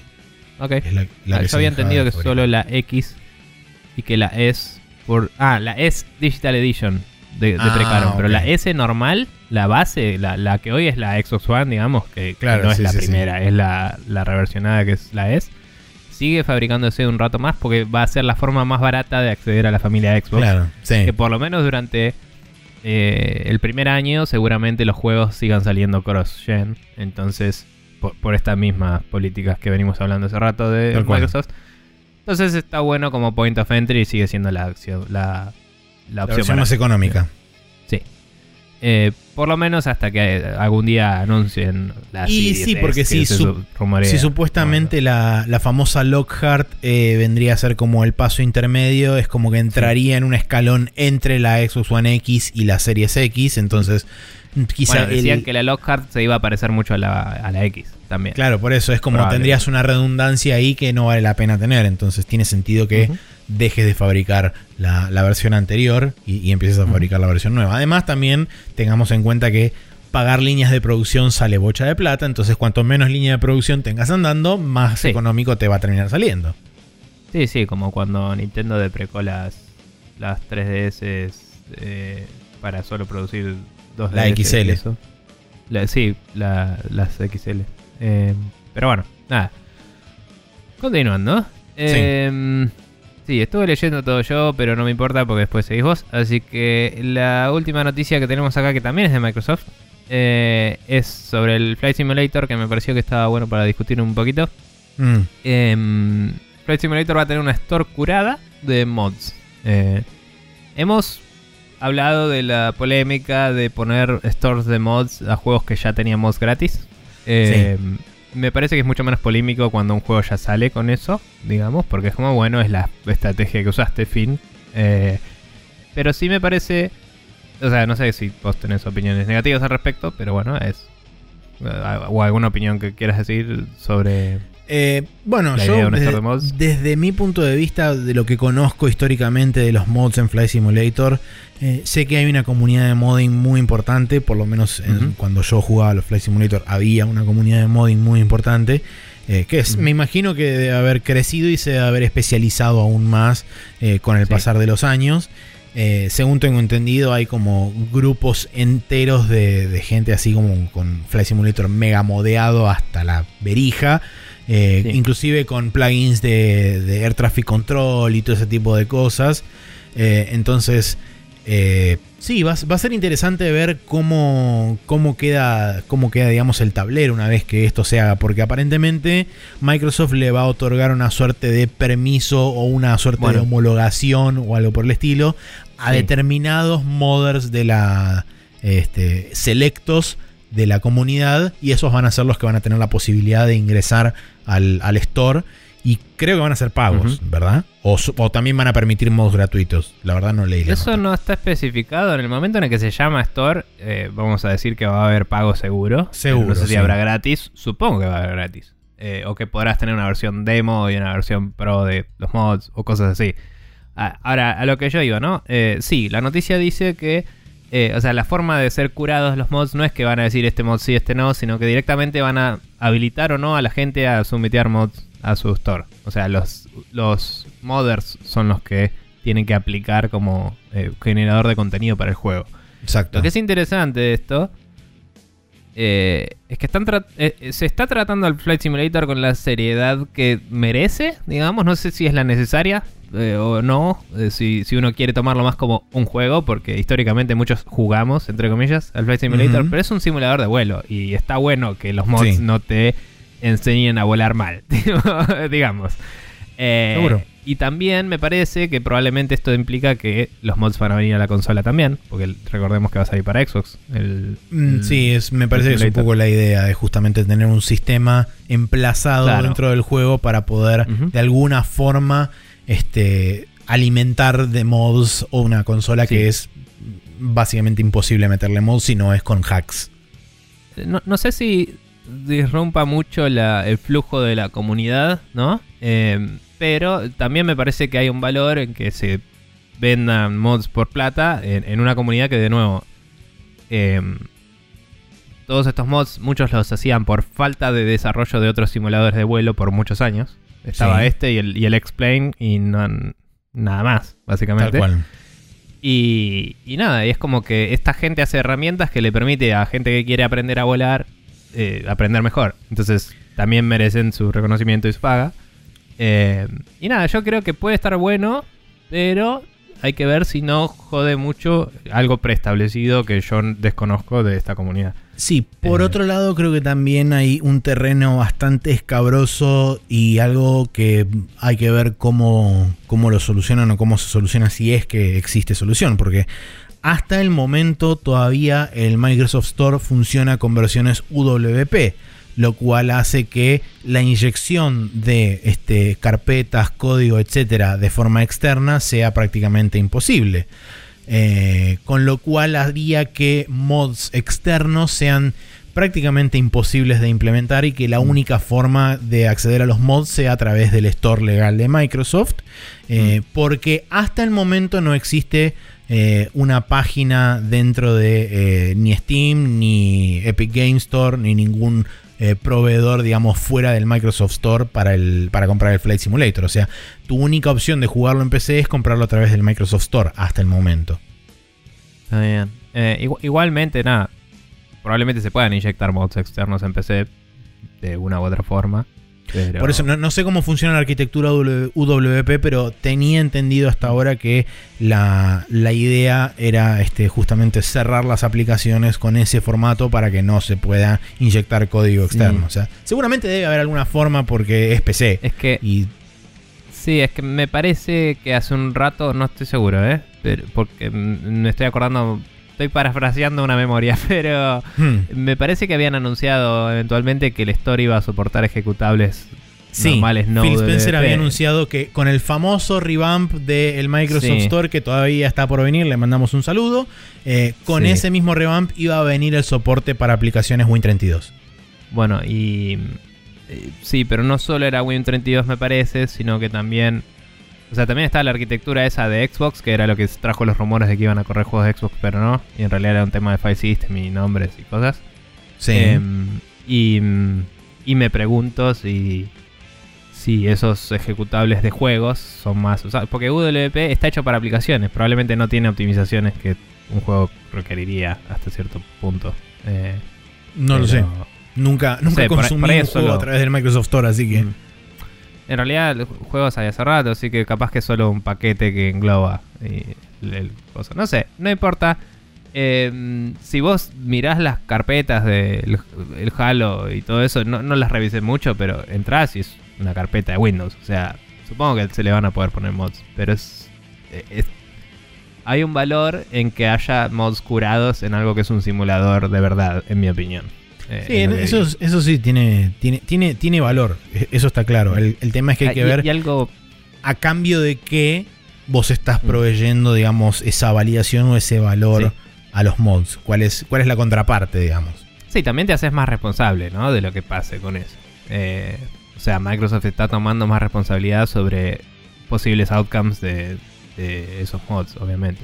Em, pero, pero bueno, a lo que voy también es que, por ejemplo, vos con el Eurotrack eh, yo conozco un, pibe que estado jugando con VR mucho al American Truck Simulator y, además otros simuladores y lo está usando como práctica para después ir a aprender a manejar y sacar el registro. Porque acá en la pandemia está practicando con eso. Ok. ¿Qué tan realista no es? No tengo la puta idea. Eh, pero digo, ese tenés una relación más tangible con cómo funciona un auto como ser humano promedio que con un avión. Eh, entonces digo, por eso digo, no sé si diría que sería bueno que tengan un store así en el Track Simulator. Me parece que sería medio ridículo y te impondría restricciones sobre algo que eh, está bueno que tenga mods repelotudos y giladas, pero, pero ¿por qué todos estamos más expuestos a un volante o una palanca de cambios, un espejo? No sé, cosas que ves todos los días fuera de la pandemia, ¿no? Uno, de los detrimentos que se me ocurre ahora, que quizás para muchos sea muy menor, pero para otras personas es como algo muy importante y de hecho eh, son, han sido históricamente los mods más populares dentro de, dentro de Flight Simulator y dentro de en líneas generales cualquier otra situación también, eh, marcas. Eh, o en el caso de Simulator, aerolíneas. Muy probablemente mm. no puedan existir ninguna, ningún mod de aerolínea porque si no ellos van a tener que pagar el canon de la licencia.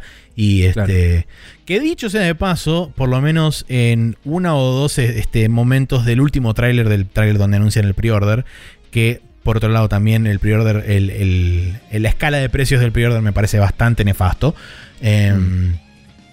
Pero en ese mismo tráiler, en un par de, escenas se muestran aviones con skins de aerolíneas oficiales que existen en el mundo. Así que no sé si habrán pagado eh, la licencia para tener esa aerolínea sí. en particular, este, o no, pero bueno, eh, eso también también. pensá que las aerolíneas están todas necesitando plata en este momento. Sí, sí. Así que, qué sé yo. Em, pero bueno, de última hacemos nosotros el mod de aerolíneas argentinas y, claro. y, y nada, nos hacemos dos pellos con eso. Ahí está. Em, bien, pero bueno, eh, vos tenés Sí. una... Eh, es verdad, sí. Vi- Viene ahora la sección del hombre que viene, aterriza, etcétera, el humo y etcétera y todas las cosas. Que, este, como estoy medio dormido y la elocuencia no ayuda, lo voy a decir así como viene, especulandia, donde nadie le importa llegar lo que se dice porque todo está catalogado como rumor. Eh, en este caso, Sony habría ordenado eh, a través de sus distintos medios de, contacto eh, la, incrementar la producción de unidades de PlayStation 5 de su hipotético original de 6 millones de unidades a 9. eh, según fuentes cercanas al diario japonés Nikkei, eh, aparentemente ellos tenían planeado una tirada, una tirada inicial a nivel global de 6 millones de unidades y ahora aparentemente de alguna forma, no sé de qué forma determinaron que la demanda va a ser sustancialmente mayor, por ende decidieron, aparentemente habrían decidido incrementar este, a 9 millones el total de, eh, de consolas para... Esto cabe aclarar, esto es a fin del año fiscal eh, 2020, que es... No, perdón, sí, 2020, Sí. que es Marzo de 2021.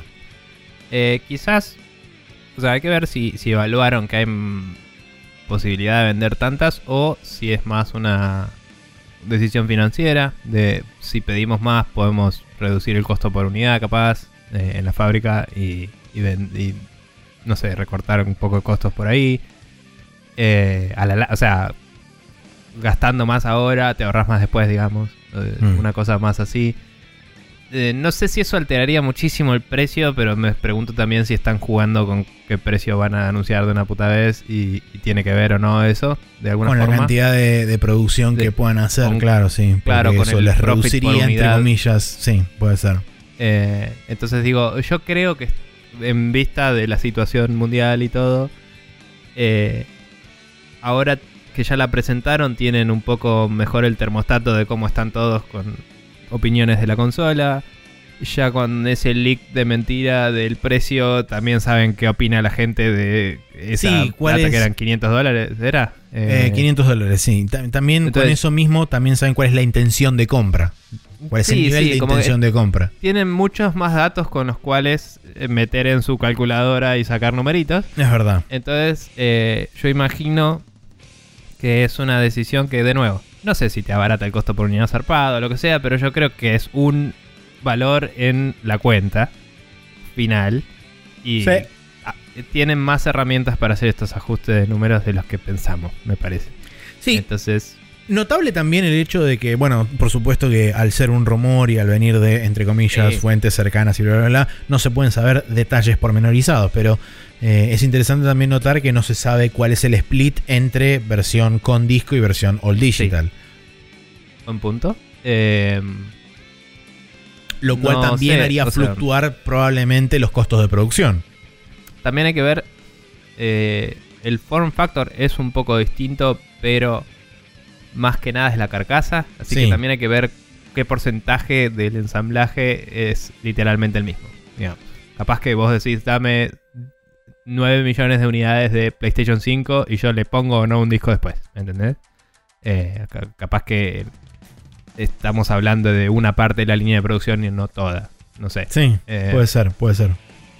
que, que imagino que quieren que sean lo más igual posibles, obviamente, por una cuestión de eh, abaratar costos, justamente, como decíamos antes con las 3DS XL, bla, bla, bla, y eh, que no haya diferencias de arquitectura, es lo más Sí, mínimo. además, el hecho de en vez de decir, ok, bueno, te- tengo dos líneas de producción, una por cada producto, tengo una única línea de producción donde se hace todo el producto y después ponerle que en el último paso es donde bifurcan y van a parar a carcasa de digital o carcasa de disco. Pero digamos, eh, no conozco el costo de una pista en, una, en un PCB eh, así Sí, sí. impreso, pero no me sorprendería que si ves la mother de las dos PlayStation sea literalmente el mismo y uno tiene enchufado un Blu-ray y el otro tiene el enchufe vacío. Y, Sí, sí, tal cual. lo puedes enchufar, ¿me entendés? Eh, porque es más barato probablemente hacer eso que... Seguro, seguro, seguro. eh, aumentaron la producción allegedly y yo creo que no sé en qué formas alteran los números, pero si especulamos un rato me parece que va por ahorrar costo por unidad y tener stock para cuando la demanda vuelva eh, en vez de decir produzco el año que viene. O sea, es Sí. como, bueno, me como el costo ahora y apuesto a que a futuro me va a ir mejor. Eh, capaz que... Porque por lo menos esto es una apreciación totalmente mía y basada en dos o tres veces que vi algo así. Pero por lo menos yo creo que las empresas japonesas están más dispuestas a eh, sacrificar los números de un año para el siguiente que las empresas yankees. Eh, las empresas Sí. yankees tienen que todos los años llenar los numeritos, me parece. Y por eso muchas veces hacen productos de mierda y sacan eh, cosas justo antes del cierre del año fiscal y, y hacen movidas medio bizarras. Y hemos visto muchas más noticias de, no sé, Square Enix rehaciendo todo el Final Fantasy y cosas así eh, el- y- y- mil veces porque si lo hacen saben que su profit al final va a ser mejor y su imagen va a ser mejor. Entonces yo lo veo más como como que probablemente estén haciendo un esfuerzo extra este año porque es como, che, bueno, estamos en el horno, vamos a hacerla bien. Sí. Eh, Sí, tranquilamente, tranquilamente puede ser. Pero bueno, se- sin duda va a ser interesante ver este el lanzamiento, eh, principalmente el anuncio del precio, porque recordemos que Sí. hasta el momento no sabemos precio de ninguna de las dos consolas, o sea, mejor, mejor dicho, de ninguna de las hipotéticas cuatro, porque y, y no tenemos... creo que sepamos nada del precio de Xbox todavía porque dijeron que iba a ser sobre Sí. los juegos la presentación. O, Sí, no- o iba a no- ser solo juegos, algo así dijeron. Sí, dijeron, Eh, este, no nuevos productos, no este, eh, no periféricos, no ni cosas, only games decía, este, dijo Aaron Greenberg en Twitter.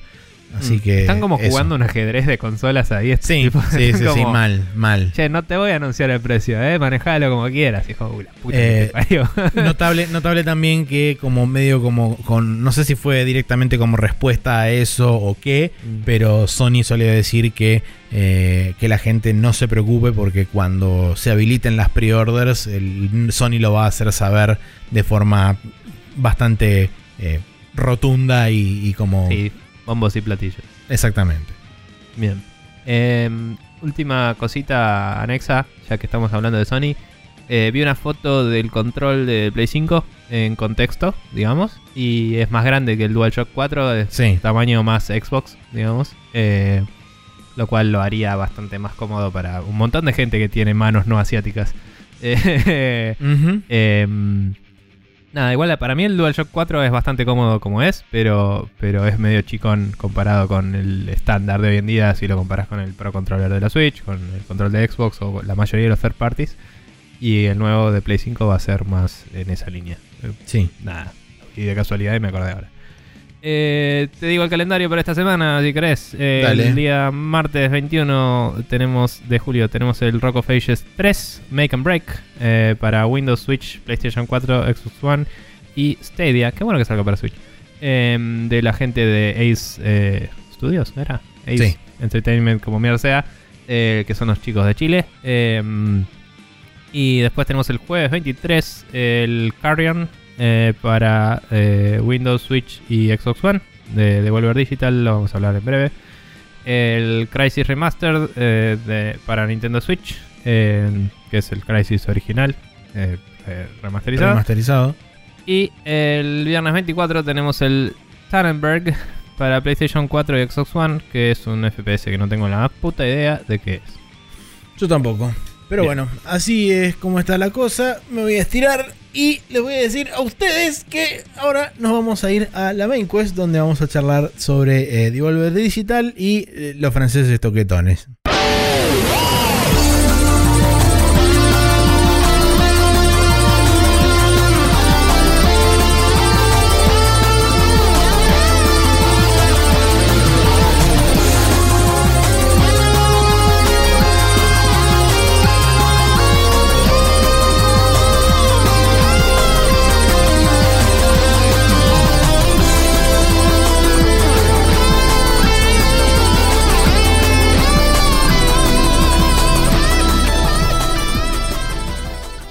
Dijimos, aquí estamos en la main quest donde vamos a charlar tanto del Devolver Digital Showcase como del Ubisoft Forward, alias los franceses toquetones. Em, arrancamos por cómo se sucedieron las cosas en orden cronológico. Con Devolver Digital, el sábado de la semana pasada eh, tuvo su showcase que duró bastante más de lo que duraron otros showcase anteriores de Devolver. De hecho, casi duplicó su duración. Eh, Pero con menos cual- juegos, inclusive. eh, O y sea, con menos juegos, me parece. Sí, sí, sí. Eh, lo cual. mm, entiendo a la gente que lo critique que hizo que se volviera demasiado largo y que tuviera poco, poca sustancia, vamos a decirlo, o poco Sí. contenido en sí. Eh, a mí me dio un poco también la misma sensación, sobre todo este, la cantidad de espacio que había entre anuncio y anuncio. Em, me parece que este año en particular, no sé si es por un tema de la pandemia o por lo que sea, pero me da la impresión de que juntaron lo que más o menos pudieron eh, entre sus partners barra estudios que laburan asiduamente con ellos y qué sé yo, y fue como, bueno, ok, tenemos esta cantidad, eh, hay que rellenar en el medio con algo y hagamos eso. Eh, O sea, esto, de nuevo, estamos especulando porque sí. Em, yo creo que hicieron el, show de Devolver, digamos, hicieron algo para que vayas a ver qué está haciendo Devolver más que para ver los juegos. Em, que puede o no ser algo acertado, o sea, puede tranquilamente ser una visión fallida. Pero digamos, a mí me pareció también largo. eh, hubo un par de partes que me pareció medio flojas. Pero eh, lo disfruté en que fui a ver, a ver qué locura hizo Devolver este año, en vez de a ver qué juegos tiene. ¿Me entendés? Y, mm, y cabe destacar que ellos lo habían cancelado y lo reschedulearon. Porque seguramente tenían una historia totalmente o bastante distinta. Y la tuvieron que reescribir en, en base a que se canceló el E E3. Sí, de Eh, hecho, eh, en varios de los outtakes que se muestran cerca del final, donde muestran los créditos y qué sé yo, se ve casi todo el personal detrás de cámara con barbijo. Entonces, Sí, eso quiere sí, decir que se estuvo filmando ya. relativamente recientemente eso. Sí, sí, lo grabaron ya ah, en momentos de, de pandemia ah, así totalmente declarada en el mundo. Em, y, y nada, o sea, bueno, tal vez no cambiaron todo el guion, porque eh, en el- la historia se muestra en un momentito, pero se canceló la 3 y es como y es un plot point cortito. Pero, pero digo, nada, es como que produjeron todo el show eh, y me parece que también se- eh, porque le pusieron toda esta ficción atrás eh, en los años anteriores, tenían como una obligación de medio como volver un paso para atrás o algo, como resolver la situación que habían planteado en esa Sí, ficción y, puede y- ser. y es difícil de armar eh, capaz con menos, tenían que hacer toda esta elaboración ridícula de este supervillano que era la, la mina de marketing. Eh, y, y nada, pero bueno, es entretenido y, y fue medio largo y engorroso para que quería ver jueguitos. Fin. a mí me pareció piola. Eh, el final fue particularmente brillante, eh, que te dice básicamente, vamos a dejar, dejen de mirar toda esa mierda, consumidores del orto, y jueguen, quieren jugar juegos, acá tienen un juego. Y sacaron un juego, que lo sacaron en Steam eh, en ese momento. Y, y es un juego que podías ir y jugar gratis. Y era básicamente eh, la... O sea, es como... que Están todo el tiempo mirando estos videos, bla, bla, bla. ah, Vamos a hacer un juego directamente como conferencia. Que me parece un mensaje interesante eh, como crítica. Es tipo, si es sobre los juegos, porque no hacemos juegos en vez de hacer toda esta mierda, ¿no? Pero obviamente es irónico y estúpido y me acabo de comer un video de una hora tuyo. O sea, es como... Es una crítica que eh, es Bastante irónica. autodestructiva, digamos. Es irónica, sí, es, es un poco como que todos los mensajes que te tiran en la cara también son palos para ellos mismos de alguna forma. Eh, y es un poco lo que tienen de simpáticos también, ¿no? Pero, pero bueno. Vamos a, a- a los juegos y el juego, ¿sí? Eh, yo lo bajé, lo jugué. Eh, no sé si querías decir algo más del show, pero Eh, no, no, no, vamos, vamos directamente con eso que se llama Devolverland o algo. Devolverland Expo, creo que es, ¿no? Sí, de, Devolverland- si buscan Devolverland, está. Eh, así. Bien. Eh, está básicamente ambientado en una versión ficcionalizada del lugar donde se hace el E3 El en Convention. Center de Los Ángeles, sí. Y escuché a varios gente de la prensa halagarlo como que es una depiction re realista del lugar en algunos sentidos en particular. eh, y como que les pareció re simpático a la prensa. Pero yo como jugador debo decir que es un juego de mierda. que, em, que lo estaba jugando y streameando por Discord a Mati. Y estábamos viéndolo juntos porque él eh, no, se lo, no lo podía correr en su PC. Y le dije, lo juego y lo ves. Y lo vemos. Y dijo, "Dale, dale. Entonces hicimos eso y hablamos. Y Mati me decía, bueno, pero es un juego de marketing y este juego, sí, pero está mal hecho. O sea, tenía cosas malas. eh, y no estoy hablando de el game design, lo que sea, porque hay un par de cosas que sí. Mm. Pero en un momento se me crasheó, lo volví a lanzar y no tenía nada de progreso, tuve que empezar de nuevo. Eh, es un juego corto, obviamente.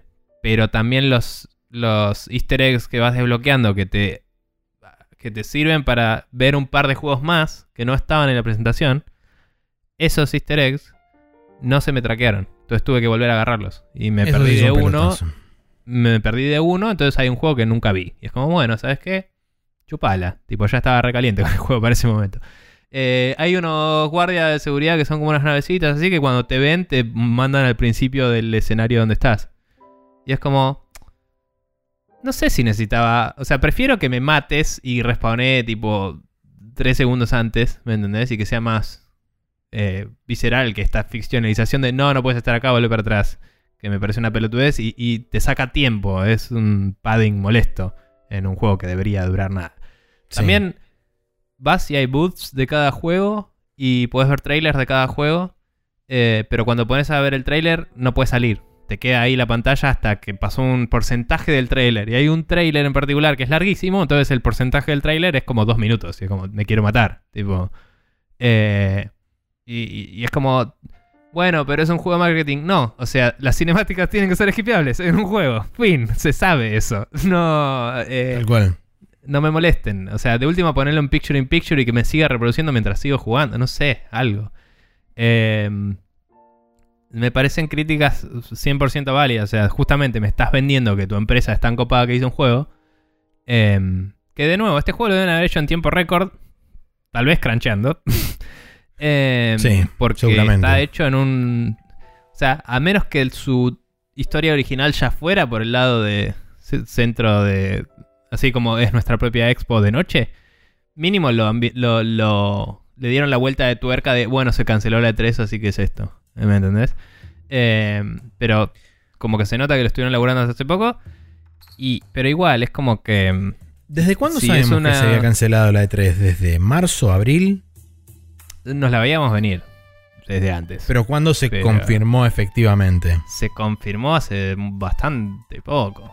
Mayo, creo. No sé. No, no, honestamente no recuerdo. Porque, eh, No sé. estaba El intentando tiempo es todo el tiempo, Max. Sí, por eso. Este, Eh, pero bueno, pero sí, bueno. digamos que por lo menos, eh, eh, digamos, en, en el estado final en el que está el juego, eh, tendría tres meses de desarrollo, dos, tres meses. Sí, sí. Y, y, de nuevo, puede haber he- sido hecho con mucho cariño y cosas. Pero bueno, estaba hecho también con el motor del el Shadow. ¿Coso? De Shadow Warrior, que es el Unreal Engine. Shadow Warrior. Eh, ah, es Unreal, no me acordaba. Sí. Em, bueno, eh, pero está hecho, digamos, con sus toolings de cosas. Em, y hay, hay como tres cosas en todo el juego que tienen física. Y el resto no. Y, y es como, estoy en un lugar con un arma que dispara remeras, déjame romper todo. ¿Me entendés? Boludeces así. Mínimo que reaccione a lo que hago. Porque el juego no reacciona a lo que haces. Y después el... Aparece... Como es, en un momento en particular te dan un guantecito pelotudo que es medio Gravity Gun y solo lo puedes usar con dos cosas. Dos. Tipo, y el boss final. Y es como... No entiendo, no entiendo para qué hiciste todo esto. O sea, entiendo el speech de dejen de mirar videos, juguemos un juego. Pero si no tenés un juego de verdad, Sí. eh, se te desarma el speech. Eh, entonces nada, me pareció una movida de marketing brillante hasta que la jugué, es la respuesta a todo esto. O sea, Bien. porque posta que cuando vi el final del video fue como estos tipos son mágicos. Y después abrí el juego y fue como no, son mágicos, una mierda. Eh, así que nada, los juegos que presentaron fueron el Carrion, que sale la semana que viene. Eh, esta semana Shadow- están escuchando el podcast. Sí, el Shadow Warrior Eh, 3. Sí, el Shadow Warrior 3. Estaba el Serious Sam 4 también, el trailer. Eh, que se ve bien si te gustan los Serious Sam. O sea, Sí.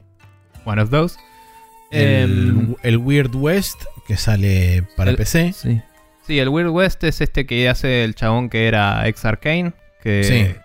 Que estaba en el Rafael Colantonio es el, el chabón ese. Blightbound Sí. también, o sea, otro juego que se llama Blightbound, eh, que va a salir en Early Access este, en este caso. Sí, Eh, este no me acuerdo cuál era, el Blightbound.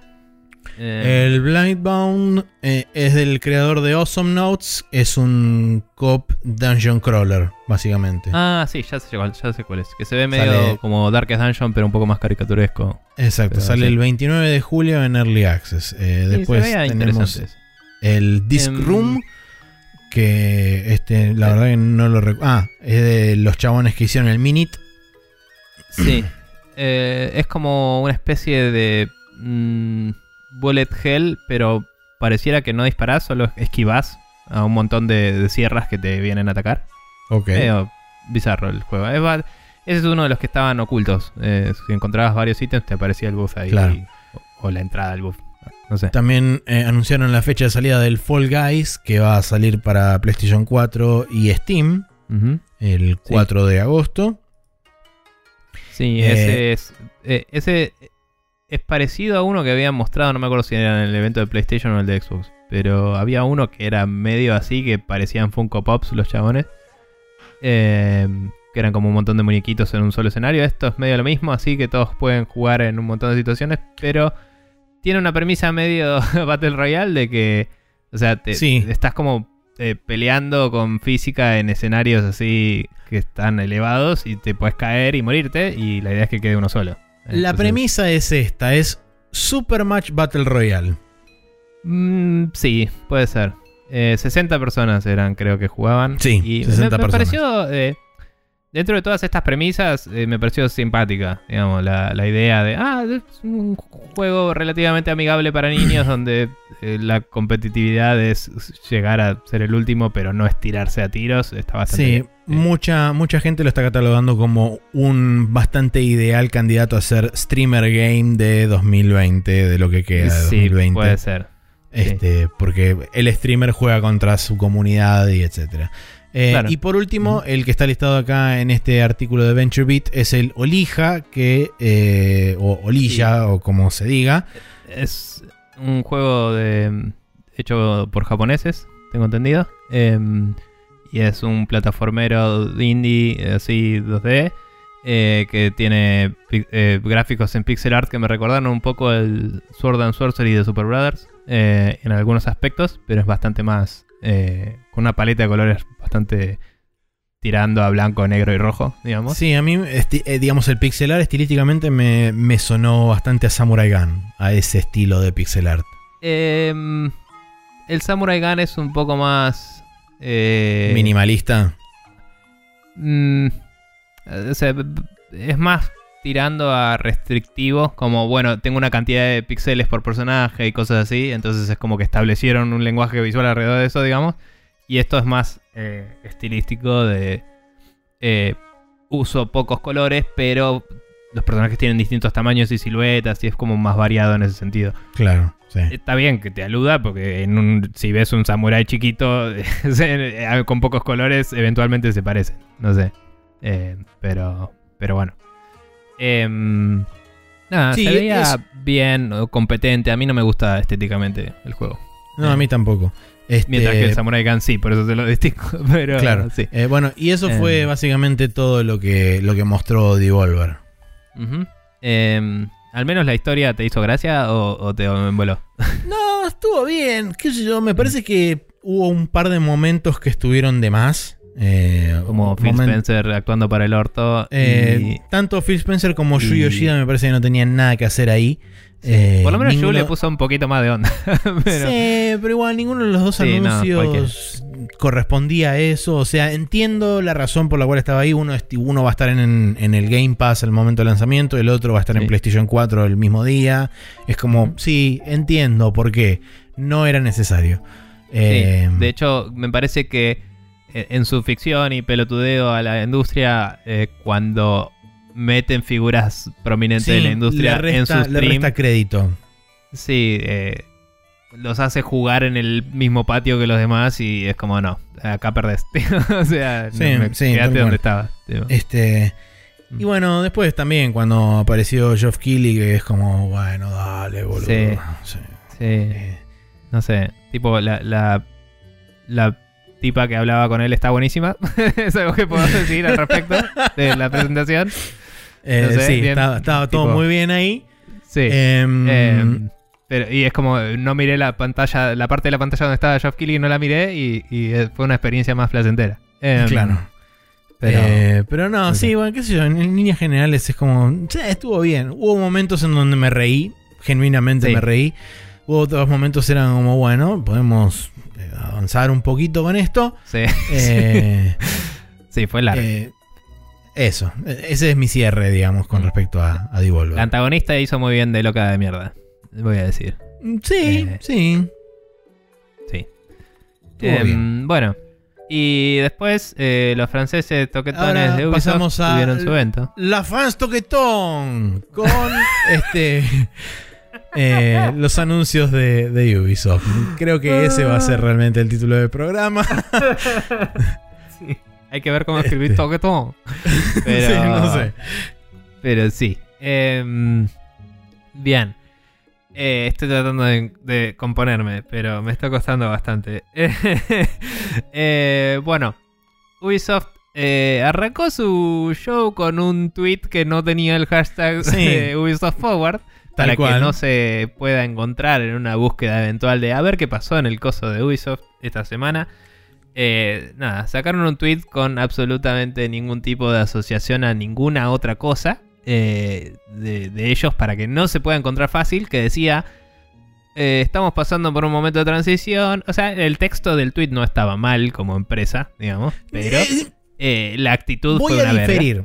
Voy a diferir porque es exactamente la misma actitud que tomó Blizzard cuando intentó eh, eh, excusarse del momento que baneó al chabón este, Eh. este Blizzchan, que fue como un heated, eh, eh, como era Hearthstone eSport moment. Y no, flaco, llámalo por lo que fue. Lo baneaste Sí. porque el chabón habló este, y expresó su, su free speech de querer expresarse en favor de algo. Bueno, acá tenés Mm. que decir las cosas como son. Tenés que decir, sí, bueno, mira, nuestra empresa es un despelote terrible y lo estamos intentando o no resolver de alguna forma.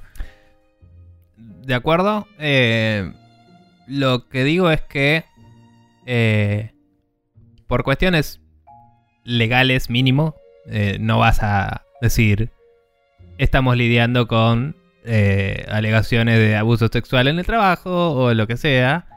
eh, porque no. Porque nada, no te conviene. Entonces, decir estamos.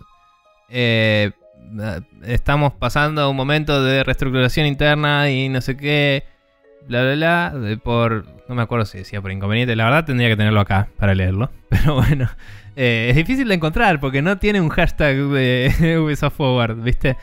Eh, y ahora me pregunto si no lo habrán borrado después, tal vez, podrían ser así de basura.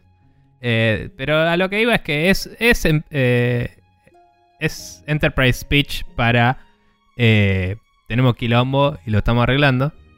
Y creo que Sí. esa parte se entendió. El problema es que no dijeron por qué el quilombo, como decís, no lo ataron al evento, entonces alguien que busca el evento no encuentra ese tweet. Eh, y es una de esas placas de un color, contexto del color opuesto y nada más. Y es como... No sé. Eh, acá tengo el tweet que me pasaste. Ubisoft Forwards comes during a time of, eh, of big internal change. Eh, sí, igual la excusa sí es malísima, eso sí. O sea, lo, que yo decía es que el tono con el que está escrito no me pareció mal, pero eh, dicen, literalmente dicen, porque estábamos eh, en Ubisoft Forward, eh, el Ubisoft Forward sale durante este momento de cambio interno, no se va a tratar este problema eh, en el video que está pregrabado. Y es como, no, ¿de qué carajo me hablas? O sea, Mm, lo vas a streamear encima. Es como, bueno, pones otro video antes y después lo cambiás. Tenés, tal cual. tenías gente, creo que había gente en un pre-show. O sea, pone a... eh, creo que nadie confía ya en la cara de Yves Gui- Guillemot porque tiene una cara de, de yo tengo que ver con todo esto, pero me hago el boludo, es tremenda. Pero... Sí. Pero Pero si no a él, pone a alguien. Pone a alguien que quede en tu empresa. Eh, hablar con los que están ahí y decir, miren, eh, hubo acusaciones serias, estamos viéndolo, lo que sea. No sé, se- sería súper incómodo para los streamers ahí que, o, o la, la gente que está ahí que por ahí no tiene nada que ver, que O produce el pone, evento. pone- de, de Pero- última, pone al, al, entre comillas máximo responsable que es Ibigamot que mire a una cámara un mensaje pregrabado de un minuto o dos minutos diciendo en Ubisoft estamos pasando por un momento este, de cambio debido Pon este a tweet este- al principio del video eh, en forma de alguien leyéndolo. ¿Entendés? Exacto. Eso, tipo, literalmente leyendo del, teleprompter que diga, este video fue grabado eh, anteriormente y en este momento estamos pasando un momento de transición, bla, bla, bla. eh, no- así que no pudimos eh, a preparar algo al respecto, lo que sea. Nada más, o sea, hubiera sido raro, sí, pero hubiera traído un- una semblanza de... eh, tal vez no está bueno ser un francés toquetón de onda. Sí. Y, y no ¿Sabes cuál es el cuál es el otro problema? que Eh, quieren ser franceses toquetones. durante, durante el stream del Ubisoft Forward había, por lo menos en Twitch, había alrededor de 500.000 personas viendo el stream en el, en el momento del pico máximo de audiencia. Eh, Muy probablemente vos no quieras alertar a 500.000 de tus No, potenciales obvio. clientes que dentro de tu empresa hay gente que toquetea, manosea y abusa de poder este, sistemáticamente y lo viene haciendo desde hace eh, por lo menos 10 o 15 años. Eh, Sí. Entonces, eh, me parece que una de las razones también por las cuales esto no se hizo público a través del video este de Ubisoft Forward fue porque no querían básicamente cavar su propia tumba. Sí, obvio. Pero nada. eh, o sea, la actitud fue una mierda, es lo que estamos Sí, diciendo tal en cual. todo esto. Y arrancaron el show y el show fue totalmente... Predecible y confirmado todo lo que se había filtrado antes. Sí, sí. Y, y también como que al toque dijeron que iba a haber otro. Y es como ni siquiera evaluaste la recepción de esto. O sea, ya empieza diciendo, este es el primer Ubisoft Forward. Y es como nunca... Fue medio el mismo problema que pasó con el Cyberpunk de nunca dijiste que esto iba a ser algo recurrente Tal y, cual. y me cambia las expectativas inmediatamente de lo que por lo menos me lo contextualiza eso sí, pero es como que si yo esperaba un show de 3, de golpe espero mucho menos porque es como, ah, bueno, entonces hoy me pueden mostrar tres pelotudeces y mostrar y me voy a tener es- que comer otro de directa. esto cuando quiera. Y, y, y es un embole, porque eh, contextualizar las cosas, yo tengo que saber qué estoy esperando cuando voy a ver algo. Eh, digo yo, digo, persona que cubre tu contenido para. Eh, eh, digo, la prensa, yo no, yo no soy prensa, pero digo, gente que lo mira para retransmitir tu mensaje a la gente, de hecho. Expectativa Deberías usuario saber cuál es tu mensaje. Eh, sí, sí, estoy de acuerdo. Hay que respetar el tiempo del televidente y que sepa eh, qué es lo que a, a qué es lo que está suscribiendo. Por ejemplo, a una empresa de franceses toquetones. Podría interesarle. Que Mm. parte de eso es lo que está consumiendo en el momento. Eh, pero bueno, nada, empezó. eh, había gente hosteando que hizo su trabajo bien. Era muy diversa la gente. Y. Sí. y Le salía nada, la eh, diversidad parece- por, la, por las ventanas. Sí, nada, está bien. El- eh, eh, triste como es, eh, Ubisoft es una empresa con mucha diversidad y con, y con mucha. y convengamos que si vos al frente de todos los juegos que haces le pones este juego fue diseñado No, no, por eh, un ver, multicultural tiene y estudios en todo el multidisciplinario. mundo. Sí, Tiene obvio. estudios en todo el mundo y, y es de las. Y es de los. diría pocos eh, publishers que vos ves los títulos y ves, tipo, cada uno de los estudios que participó y, no son tipo. No sé, ponele que digo. eh, en caso de Sony. eh, Santa Mónica y un montón de empresitas que ayudaron. Es como. No, acá es Ubisoft Montreal, Ubisoft Seúl, no sé, donde sea que tengan, ni idea. Dije Seúl es el peor ejemplo, pero creo que hay uno en. eh, ah, no me sale. Sabía dónde había uno, pero eh, me olvidé. En, en Asia había un par. Eh, y, y después, eh, obviamente, están los de, los de Europa. Y te ponen cada uno y, y hay un montón de gente de todos lados. Entonces digo, es triste que justo el, el- el estudio que más... eh, no solo más promueve, eh, tenemos un montón de diversidad, sino que la tiene. Es justo uno de los que más está afectado por abuso de poder, abuso sexual y, y un montón de cosas re heavy. Pero bueno. No sé si el más eh, si el más afectado o el que más visiblemente fue Eh, este, buen visto haciendo eso. Buen punto. Eh, sí. Pero bueno, Bien. hablemos ahora de los juegos de una vez. Sí. Eh, no, digo que ahora, ahora sí, este, vamos Sí. con, con los juegos. Bueno, según esta lista de eh, GameSpot, eh, porque honestamente me acuerdo No poco y nada no de todo el coso de Ubisoft, mostraron el Just Dance 2020 porque por supuesto que va a estar disponible en todas Ni las me consolas. que lo mostraron. No Sí, me sorprende. se- se- seguramente también va a estar disponible en Nintendo 64 si tuvieran la oportunidad. Sí. Eh, aparentemente va a salir eh, o va a estar disponible en de alguna forma el 23 de julio. Eh, hablaron sobre el Mythic Quest Raven's Banquet, que es esa serie de televisión de un MMO o algo por el estilo. eh, algo así. que va a estar en Apple, en Apple TV. O ya está en Apple TV. O estuvo en. Apple TV. O Algo. Algún TV. tiempo verbal Apple TV. Este, Ok. Y, y el Em, verbo estar, sí. Claro, exactamente. Eh, después de eso mostraron el The Crew, el The Crew 2 eh, durante... Ah, esto es durante el pre-show, ok. Ahora entendí po- porque nada de esto me sonaba, eh, a pesar de que tampoco le di bola al show en sí. Eh, aparentemente hubo una nueva expansión que se llama The Summer in Hollywood y algo por el estilo y va a haber más cosas más adelante. Eso es todo. Eh, The Division 2 eh, es un juego que existe y que lo podés comprar Y tiene contenido. y tiene tanto. contenido cada tanto. Eh, Trials Rising, que eh, aparentemente va a tener una nueva actualización que va a tener como eh, cosas super. El Giga Track, que es como un track super gigante que incluye aparentemente varios tracks adentro. Eh, así que nada, eso no, va a ser un, un Igual- DLC gratuito. no lo probé el Rising, pero me parece que después del Trials Evolution eh, no hubo mucho más que la pegara tanto. Eh, Ni idea. ¿Qué sé yo? El que vos, vos habías jugado, ¿no? Uno. Eh, solo- yo yo jugué el. Trials Fusion, si no me equivoco. Eh, ha- hay uno.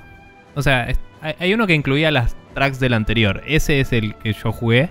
Y creo que el an- en realidad era el Evolution. Y el siguiente es el que yo jugué, que traía todo. Y ese fue como, por lo que vi en los reviews y todo, y la gente dice, es como el Ultimate Trial. Creo Pero- que nosotros lo jugamos un par de veces en el stream cuando hacíamos los Ultra Beams. en mi casa. O sea, no sé si vos lo tenés, pero... No, yo no lo tengo, pero lo jugamos en tu casa. Sí, sí.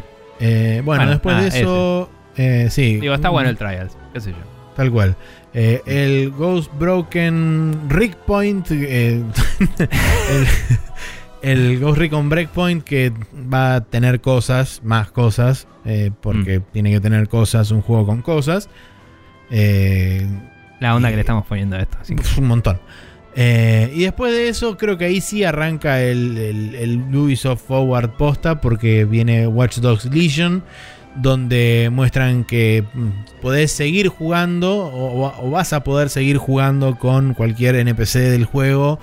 eh, y eso te va a permitir este, ingresar de diferentes formas a diferentes lugares y hacer diferentes cosas en- con diferentes personas.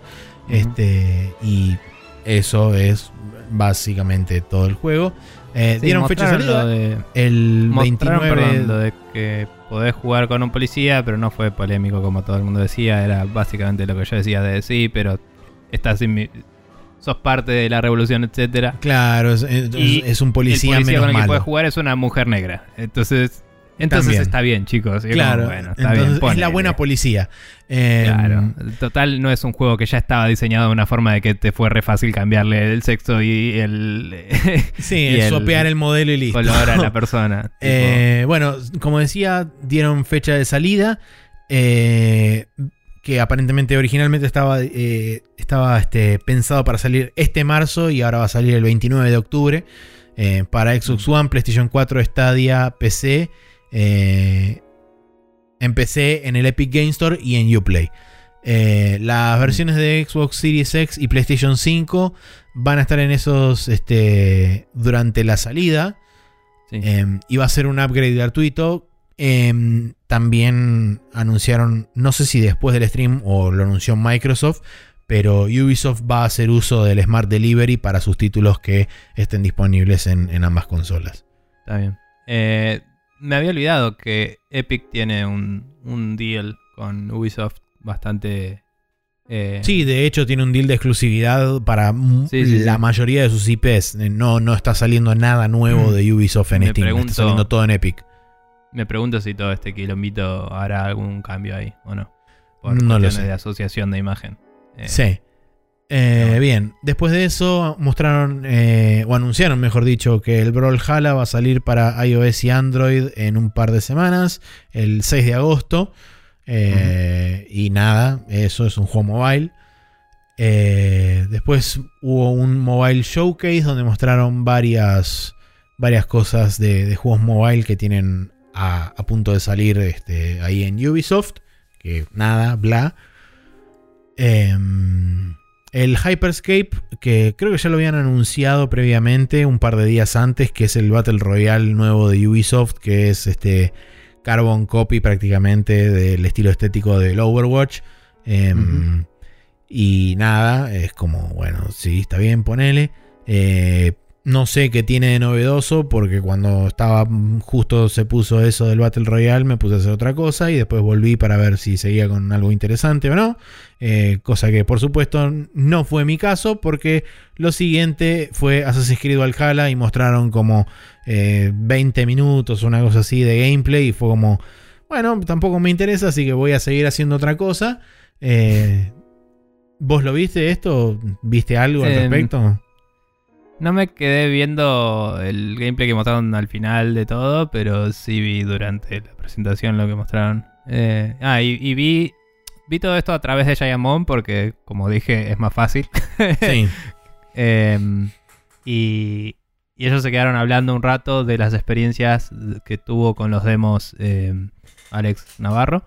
Sí. Eh, y mientras lo hablaban estaba el gameplay de fondo, así que se veía, digamos. Em, pero nada, parece que expande y, quizás trae y remixa algunas mecánicas de otros anteriores. Em, eh, o sea, yo no jugué el último, el, el Odyssey, eh, el Assassin's Creed Odyssey. Pero en este hay unos settlements que no sé si estaban en el Odyssey, pero vas como poniendo... Cuando conquistas una, una, un castillo o una área, un área, em, básicamente pones una base ahí.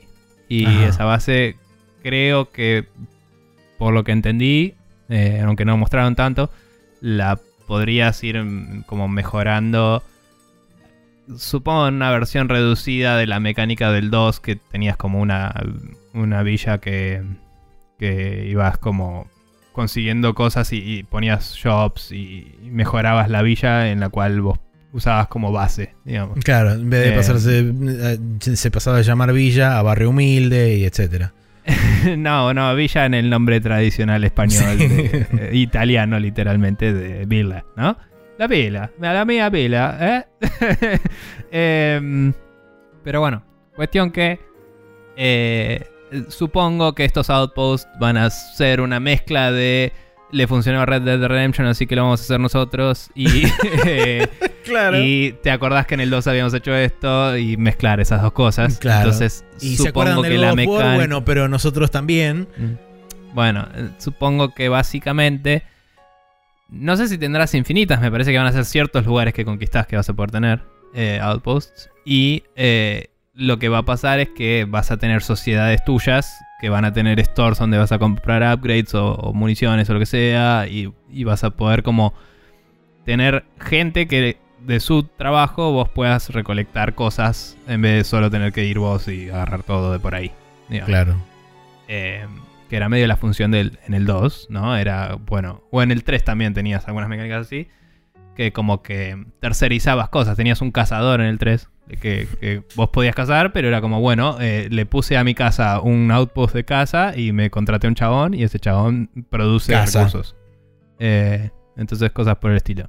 Supongo que va a ser eso, pero en un... eh, En mínimo uno por mapa, digamos, por área Claro. del juego. Em, y nada, el juego se veía bien. ¿Qué sé yo? No, no es lo que yo busco en Assassin's Creed.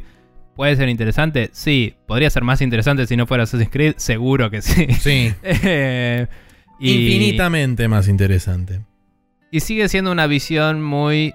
Mientras que estoy seguro de que van a tener mucho más historical accuracy que un juego hecho por... eh, no sé... EA de vikingos. Eh, digamos. Eh, mm, sigue siendo una visión, en mi opinión, muy... eh, eh, voy a decir whitewash porque no tengo una mejor palabra. No, no me refiero particularmente al color de la gente, sino a, a que está est- estereotipado igual, me parece. Como que estoy seguro que va a tener algunas cosas sobre vikingos que nadie sabe. Pero... Una versión hollywoodizada. Sí, hollywoodizada me parece un mejor término. Eh, pero digamos, me parece que si fuera un juego hecho por gente de Noruega, probablemente sería bastante distinto y más interesante. Eh. O, o lo ver- se vería totalmente distinto de lo que veo ahí. Yo ahí veo lugares que puedo identificar en mi mente como esto parece algún lugar de Britania. eh, pero los vikingos lo veo igual que en todo lado. ¿entendés? Y es como, ¿y por qué ese tiene una cuchilla que le sale de la mano? Ah, cierto que eso es Creed. Bueno, Claro. eh, pero. que dicho sea de paso, la Hidden Blade no está más hidden. es- es- sí, es- o sea, le sale, pero de arriba. Sí, Eh, por eso. del- Es una cosa, es una espada retráctil, básicamente, ahora. Es- bueno, eh, en el primero ya era una espada retráctil, pero eh, estaba abajo de la manga en vez de arriba de la manga y el chabón lo podía sacar a través de- del hueco que tenía por no tener un dedo y era un poco más stabby. pero, bueno, bueno, no sé, no importa. Eh, sí, no, es un detalle menor, es una boludez. qué sé yo, Eh, es como que... No voy a activamente sabotear de- o, o llamar a que no compren juegos de Ubisoft nunca, pero estoy considerando seriamente no comprar más juegos de Ubisoft y es como, lo miro y digo, ¿me interesaría jugarlo? Supongo que si me lo regalan no lo voy a comprar, ¿qué me importa? Digo, no, es como... Sí, en mi caso, por suerte, este, estoy libre de, de Ubisoft de hace unos 4 o 5 años. Este, así que. O sea, tengo juegos que todavía no jugué de ellos, tipo, que, que los tengo, que son los Splinter Cell, que algún día quiero jugar por una cuestión histórica y, y- y ver cómo es el stealth que competía con Metal Gear, digamos. Sí. Eh, pero... Y, y tengo buenos recuerdos de algunos juegos de ellos, pero es como, bueno, como estudio no me parece que... Hace rato me parece que están haciendo medio cualquiera y encima, tipo, todo, salta todo esto y digo, eh, sí, tal vez puedo no comprarle a esta gente. Tal cual. Eh, los Em. últimos datos para dar es que confirmaron la fecha de salida que aparentemente también se había filtrado este, durante la semana pasada, del 17 de noviembre. Va a estar disponible en Xbox One, Series X, Play 4, Play 5 y PC y Stadia. Este, la, sin embargo, las únicas que tienen confirmada la fecha de lanzamiento del 17 de noviembre es las eh, de Xbox One, ex- eh, PlayStation 4 y PC. Em, así que eso. Y por último, para cerrar, la sorpresa que nadie se veía venir, excepto de que todo el mundo ya la estaba esperando porque se había filtrado el tráiler la semana pasada. El Far Cry 6 con el negro de Breaking Bad. eh, en, una, en una cosa hispana que para nada se parece a Cuba y Colombia, específicamente por toda la falopa y la revolución este, libertadora y etcétera. Sí, Em, y no es político el juego, ¿eh? No es Quiero político que lo en, sepan. en absoluto. Eh, A pesar de todas las referencias obvias a dictadores eh, paramilitares de la década del 70 en buena parte de Latinoamérica. Eh, Sí. Pero fuera de eso no es político en absoluto el juego. Y confirmaron la fecha de salida para el 21 de febrero de 2020 para Xbox One, Xbox Series X, PlayStation 4, PlayStation 5 y PC. Sí. Ojo, también recuerden que no es político, a pesar de que el trailer habla de el político que lidera el país. Sí, es el político y es el presidente también. Sí, sí, sí. Pero no Em. es el presidente del Trópico 5, es el presidente del Far Cry 6. vos, Maxi. Exacto. Eh, sí. Cuando dijo, ah, el presidente, dije, ese no es Maxi. No me, no me mientas. Em, pero bueno, nada, sí. eh, que encima se ve como otro de esos. ¿Viste cuando decís? Hiciste algo interesante con Far Cry una vez en tu vida. Eh, sí, que fue el de primero, el de Crytek. Eh, eh, pero no era de Ubisoft. Por eso. El, el primero no sé si era interesante igual. eh, en defensa de todo. Pero digo, el, el Far Cry 2 fue halagado por gente que le gustan los juegos sistémicos. como los chicos de Idle Thumbs que nosotros escuchábamos y todo eso. Y no lo jugué nunca, pero un amigo lo había jugado y le había encantado. Y eh, me gustaría algún día jugarlo. Y ahora no quiero darle plata a Ubisoft. Eh, el Far Cry 3 lo jugué un poco y fue el que trajo esta nueva fórmula y la pegó zarpado. Eh, y como primer intento de este open world era como, está bien, ponele. Pero todo lo demás fue lo mismo. Y es como, ¿por qué no? O sea, ¿cuántos países con gobiernos eh, paramilitares y, dictadores vas a seguir sacando, inventando o copiándote descaradamente y decir que no es político el juego? O sea, es la misma historia. Por lo menos en el anterior tiraron la premisa de es en Estados Unidos y como que hicieron mucho revuelo con eso, pero resulta que era super bla, dicen. Eh, no sé, es como no no hagas la misma cosa todas las veces. No sé. No sé. Eh, yo la verdad que no tengo, no tengo opinión al respecto porque simplemente me chupa un huevo la franquicia. Entonces es como... Esa es mi opinión al respecto. Está bien, yo solo digo que algo que tuvo dos entregas relevantes en la vida podría hacer algo distinto. Em, nada, porque fuera de, de nuestra actitud eh, presente ante la empresa y todo, hay gente que labura en esos juegos y estaría bueno que hagan algo más copado. Digo, o que tengan libertad de hacer algo más copado si quieren. Pero bueno. Ahí me gusta un poco más. sí. Eh, y que no los toqueten también. Estaría bueno. También. Bien. Pero bien, Eh, eh, bueno, más. esos fueron los resúmenes, si podemos llamar resumen esta Sí, no. que acabamos de hacer. Este, pero bueno, sí, eh, si la gente nos quiere escribir a través de los medios y etcétera, Nico, ¿cómo hace? Bien, pueden escribirnos un mail a spreadshotnews.gmail.com Pueden escribirnos directamente en el post del programa en facebook.com barra spreadshotnews Eh, Pueden, si no, mandarnos un tweet a arroba spreadshotnews Em, Y nada más. Bien, ¿Ah? entonces como Nico dijo nada más, yo voy a pasar a decir eh, con todo lo que dijimos, nos vamos a Ah, retirar. las preguntas, perdón. Pueden Este, escribirnos ah. preguntas a spreadshotnews.com barra preguntas. Sí, no tenía está. el documento en la cara. Eh, ahí está. Ahora sí, entonces nos vamos a ir a la última sección de este programa que como siempre es el Special Move.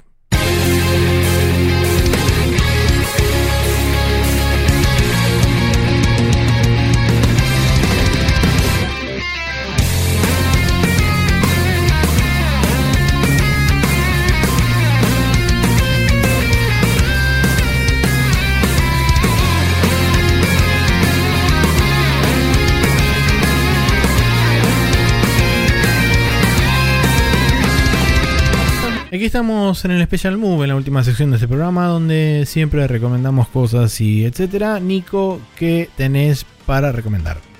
Bien, eh, estuve viendo algunos videos de Clothmap que no había visto todavía, que es algo que ya recomendamos una vez, que es el canal de Drew Sí. Scanlan, que parece que cierra. No, no sé cómo fue eso, vi un tweet o algo de What? Drew que... Vi como un mensaje de Drew que decía que se terminaba Clothmap y no vi nada más. Tengo que buscar a ver qué onda. Em, pero había bajado mucho la frecuencia de- de... videos y bueno, y ahora no puede viajar una mierda, así que mínimo sí. este año está complicado. Eh, y dije, ah, qué lástima, tipo, estaba bueno lo que hacía el chabón. Y me puse a ver cosas que no había visto porque era siempre como, ah, ya lo voy a ver después. Pero como mi cerebro funciona, cuando algo cierra y deja de aparecerme en el algoritmo, eh, lo pierdo de vista para siempre. Entonces dije, bueno, lo voy a ver ahora. Em, así que, eh, me puse a ver videos y vi los de Brasil en particular. Eh, Sí, que me de parecieron bastante copados. No sé si los habías visto o no, pero hablan los de con Brasil. gente de la comunidad independiente de desarrolladores de Brasil. Vi Hablan con- todos, excepto eh, el último. el- lo- los últimos dos videos de Cuba. Es- eh, el resto lo vi todo. Bueno, eh, ah, el de Cuba es resarpado. Hablan de una eh, red. Ese paralela. es justamente uno de los que no vi, lo quiero, lo quiero ver. Ah, es magia. Ti- Tipo, tiene una, una LAN gigante que cruza todo. todo el país. Y, tienen toda una internet paralela solo para juegos. Y como es para juegos y no tiene fines comerciales, eh, el gobierno lo deja. O sea, sí. eh, los- muy loco. Nada, cuentan cómo empezó. Lo empezaron unos manes ahí. Tipo, era como, sí, al principio éramos 8, ahora somos tipo 800 mil. Ah, bueno. tipo, no sé. Eh, pero bueno, nada. eh, el de Brasil estuvo bueno porque vi muchos paralelismos. O sea, Sí. me había pasado lo mismo cuando yo viajé a Brasil, que lo mencioné en el, en el podcast por laburo cuando viajé. Es como que Sí. tuve momentos muy de eh, sentirme súper alienado por el idioma y todo, y momentos muy de, ah, al final somos todos latinos. Y es como que uno, siendo un porteño de mierda, uno no suele identificarse o sentirse identificado con eh, el, el ser latinoamericano. Eh, así como, como los yanquis mismos piensan que somos europeos, me parece que pecamos mucho de, de lo mismo, a pesar de que seamos bastante tanos. Pero, pero bueno. Eh, y nada, al final somos todos iguales, ¿no? Entonces, eh, viendo estos videos, hay otro video que Drew hizo de entrevista con uno de los, de los interlocutores que tiene ahí, que es eh, Gus, no sé cuánto, ahora lo voy a ver el nombre. Em, y ese, con ese chabón hablan un rato y cuentan que tenía un podcast en inglés para hablar de la escena de juegos el en gaming Brasil. brasilero, sí. Y me escuché un par de capítulos del podcast. Lástima que parece que, no sé, no sé si no tuvo oyentes o qué, pero son solo siete capítulos, o sea, no siguió. Eh, pero nada, me parece que está bueno igual. Está en inglés, obviamente. eh, hablan muy bien inglés, no es un inglés así con acento re in- inentendible. Eh, y hablaron, ya en el primer capítulo hablan con Amora, no sé cuánta, no sé el apellido. Y, eh, y el otro chabón, no me acuerdo el nombre, malísimo con los nombres. Eh, pero hablaron con los artistas de el Towerfall y del Celeste y de un par de juegos más, que son ellos dos. Y de cómo entraron en la industria y todo eso. En el segundo capítulo hablan un poco del PC Gaming en Brasil, de lo- los cibers, digamos, de las LAN houses, eh, Claro. más particularmente. Y un montón de cosas que son súper iguales a lo que pasábamos acá, zarpado. Eh, pero en una realidad paralela en la cual su gobierno se manejó un poquito distinto que el nuestro, entonces hay diferencias. Eh, y por eso también en los videos de Druscan lo muestran toda la industria que tenían de, de producir sus propias consolas y eso que acá no se dio. Em, pero nada, eh, de- cuentan cómo en sus infancias y todo pasaron por básicamente la misma cosa de nosotros, de el boom del Counter-Strike, el Age of Empires y todas las cosas que uno identifica como PC Gamer acá Claro. pasaron allá también y eso explica mucho de por qué cuando te conectabas los servidores eran todos brasileros. tío. o sea, eh, pero bueno. Eh, nada, me pareció muy fascinante como una, un poco de eh, conocer un poco más de, de estas similitudes que tenemos, ¿no? Y, y me hizo... o sea, no me puse a investigar, pero me dio un nuevo interés de tal vez buscar otros podcasts de otras regiones de Latinoamérica. O, o de... Me hizo notar también que tenemos una falta grave de eso acá. De... eh, quizás quizás en inglés para afuera, quizás no, quizás en español, pero algo que hable más de nuestra industria, que está muy inexistente en muchos aspectos, pero Yo creo que buscar ahí en los rincones y agarrar un poco a los developers y ver qué onda. eh, Yo creo que el bueno. problema es que no hay una voz unificada de nuestra industria hacia afuera. Es como que hay varios canales, pero son Se canales trató. individuales y son canales que hablan con un punto en particular del exterior. Y específicamente estoy hablando por ahí de estudios y, desarrolladores indies y demás. Sí, pero digamos, bueno, se está expandiendo la charla, ¿no? Pero digo, eh, eh, si ves los videos de, de Brasil de Drew, eh, cuentan justamente que en Brasil medio pasaba lo mismo. Y es muy similar a lo de acá. Es tipo, la gente laburaba freelance para afuera más que hacer juegos. Sí. Hasta que empezaron a darse cuenta, che, podemos hacer juegos acá. Y, y empezó a abaratarse los costos y salieron los motores gratis y todo. Pero hay una industria más grande allá que acá también. Eh, ac- acá hay una industria grande de tech, pero son empresas de afuera que vienen y, y te contratan. Eh, hay poco de acá. Eh, igual, está el ADVA que era la super cosa unificada de acá, pero no todo el mundo la conoce siquiera, entonces es medio que podría decirse que es debatible que tan unificado es. Em, y nada, y- pero digamos, eh, pasa lo mismo que en Brasil, todos se conocen también, o sea, es como se puede hacer. Eh, no te digo lo voy a hacer yo porque no sé si lo voy a hacer yo, pero es algo que podría hacerse y falta, me parece. Pero este tipo lo hizo para Brasil, lo hizo en inglés para que justamente él mismo hablaba en los videos también de a veces para comunicarnos con la gente de Latinoamérica tenemos que usar el inglés porque ellos no saben portugués, nosotros no sabemos español y esto nos une, dice. Y es loco, pero sí es así. Eh, tal vez es su culpa porque no hablan español, no sé. tipo todo el resto de Latinoamérica hablan español, manéjenlos. Pero no, mentira, todo bien. Eh, y bueno, nada, eh, es interesante, me parece copado. Te lo recomiendo a vos y se lo recomiendo al que quiera escuchar. Bien. Bien. Bueno, Eh, por perdón, mi Ex- parte- Export Report se llama el podcast, creo que no lo dije. Ahí está. No, no lo habías dicho, es verdad. Bien. Por mi parte tengo un video tan de nuevo en la vena musical. esta vez no tanto con lo que respecta a este análisis de la música en sí, sino eh, una demostración sería de el trabajo que ocurre un poco detrás o después de la grabación de, de una canción o de un tema o de lo que sea. Porque es un chabón que se llama Daniel Duskin, que según eh, expresado por él mismo, tiene más de 25 años de experiencia eh, siendo ingeniero de audio y masterizando temas y qué sé yo, y álbumes y demás. Y utiliza un tema como demostración para, eh, para justamente mostrar eh, cómo se mezcla y cómo se masteriza un, un tema con una consola analógica. Y cuando vean la imagen de la consola van a decir, ah, la mierda, cuántos botoncitos, perillitas y, y, este, cositas que suben y bajan. Eh. Sí, y cada una de esas perillitas, botoncitos y cosas tiene una operación en particular. Y no contento con eso, además toda esta consola está conectada a varios racks que lo rodean al chabón y están por detrás y por el costado. Con varias otras cosas más, entre las cuales están, por ejemplo, compresores, preamps y todo ese tipo de cosas que se utilizan de nuevo para modular y configurar la onda de audio a gusto y placer del que la está escuchando. Este, así que nada, eh, tiene un par, de, un par de temas más. De hecho, si scrolleas para abajo, el primero que aparece, o por lo menos el que me aparece a mí, eh, es este Don't Stop Me Now de Queen, también. eh, mezclado y, y remasterizado, entre comillas, por este chabón Daniel Duskin. Así que nada, no tiene muchos videos específicamente así de remasterizados. pero está bueno porque, por lo menos en el video este en particular que puse yo, va poniendo los comentarios paso a paso de qué es lo que va haciendo mientras lo va haciendo. Entonces, para la gente que entiende mínimamente algo de audio, eh, está bueno porque entendés qué es lo que está tocando, qué sé yo. Y de última, si no entendés, te vas dando cuenta porque el chabón va subiendo canal por canal y los va habilitando eh, progresivamente. Y vos vas viendo cómo, la, cómo el audio va mutando y va cambiando. Y de hecho, cómo se va rellenando con eh, los distintos instrumentos y con los distintos efectos que le va agregando. Y me pareció súper interesante.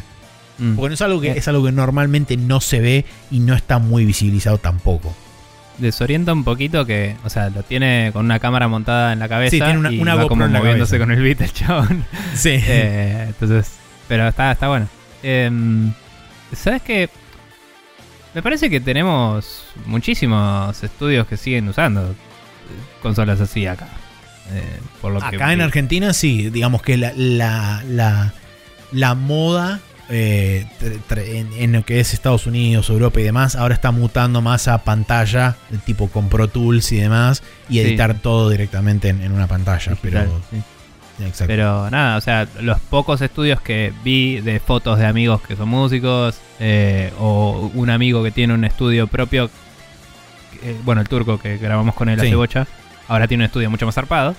Y, mm, y tiene, obviamente tiene una Mac y usa tipo eh, Pro Tools y cosas, pero eh, también tiene varias consolas bastante analógicas por ahí, de él o de otros productores que usan su estudio. Y, y sí, hay perillas por donde quieras. Eh, pero digo, me- me- siempre me hace gracia, eh, quizás volviendo al- a, lo que hablaba antes de las diferencias ¿no? entre las distintas regiones, como los yankees es como, oh, cosas análogas. Y es como, sí, hay, tipo, en todo el Claro, planeta. menos existen en todo el mundo, tal cual. En, en la economía super eh, ultimate, no sé, de todo. Pero bueno. Eh, bueno, nada, está, está interesante. Eh, como dije, tal vez les desoriente la, el headbobbing del chabón. Sí, eso. Pero- Está filmado con una GoPro y el chabón es como que se mueve con el beat y capaz que eso los, los eh, nauseabundea un poco. Pero bueno.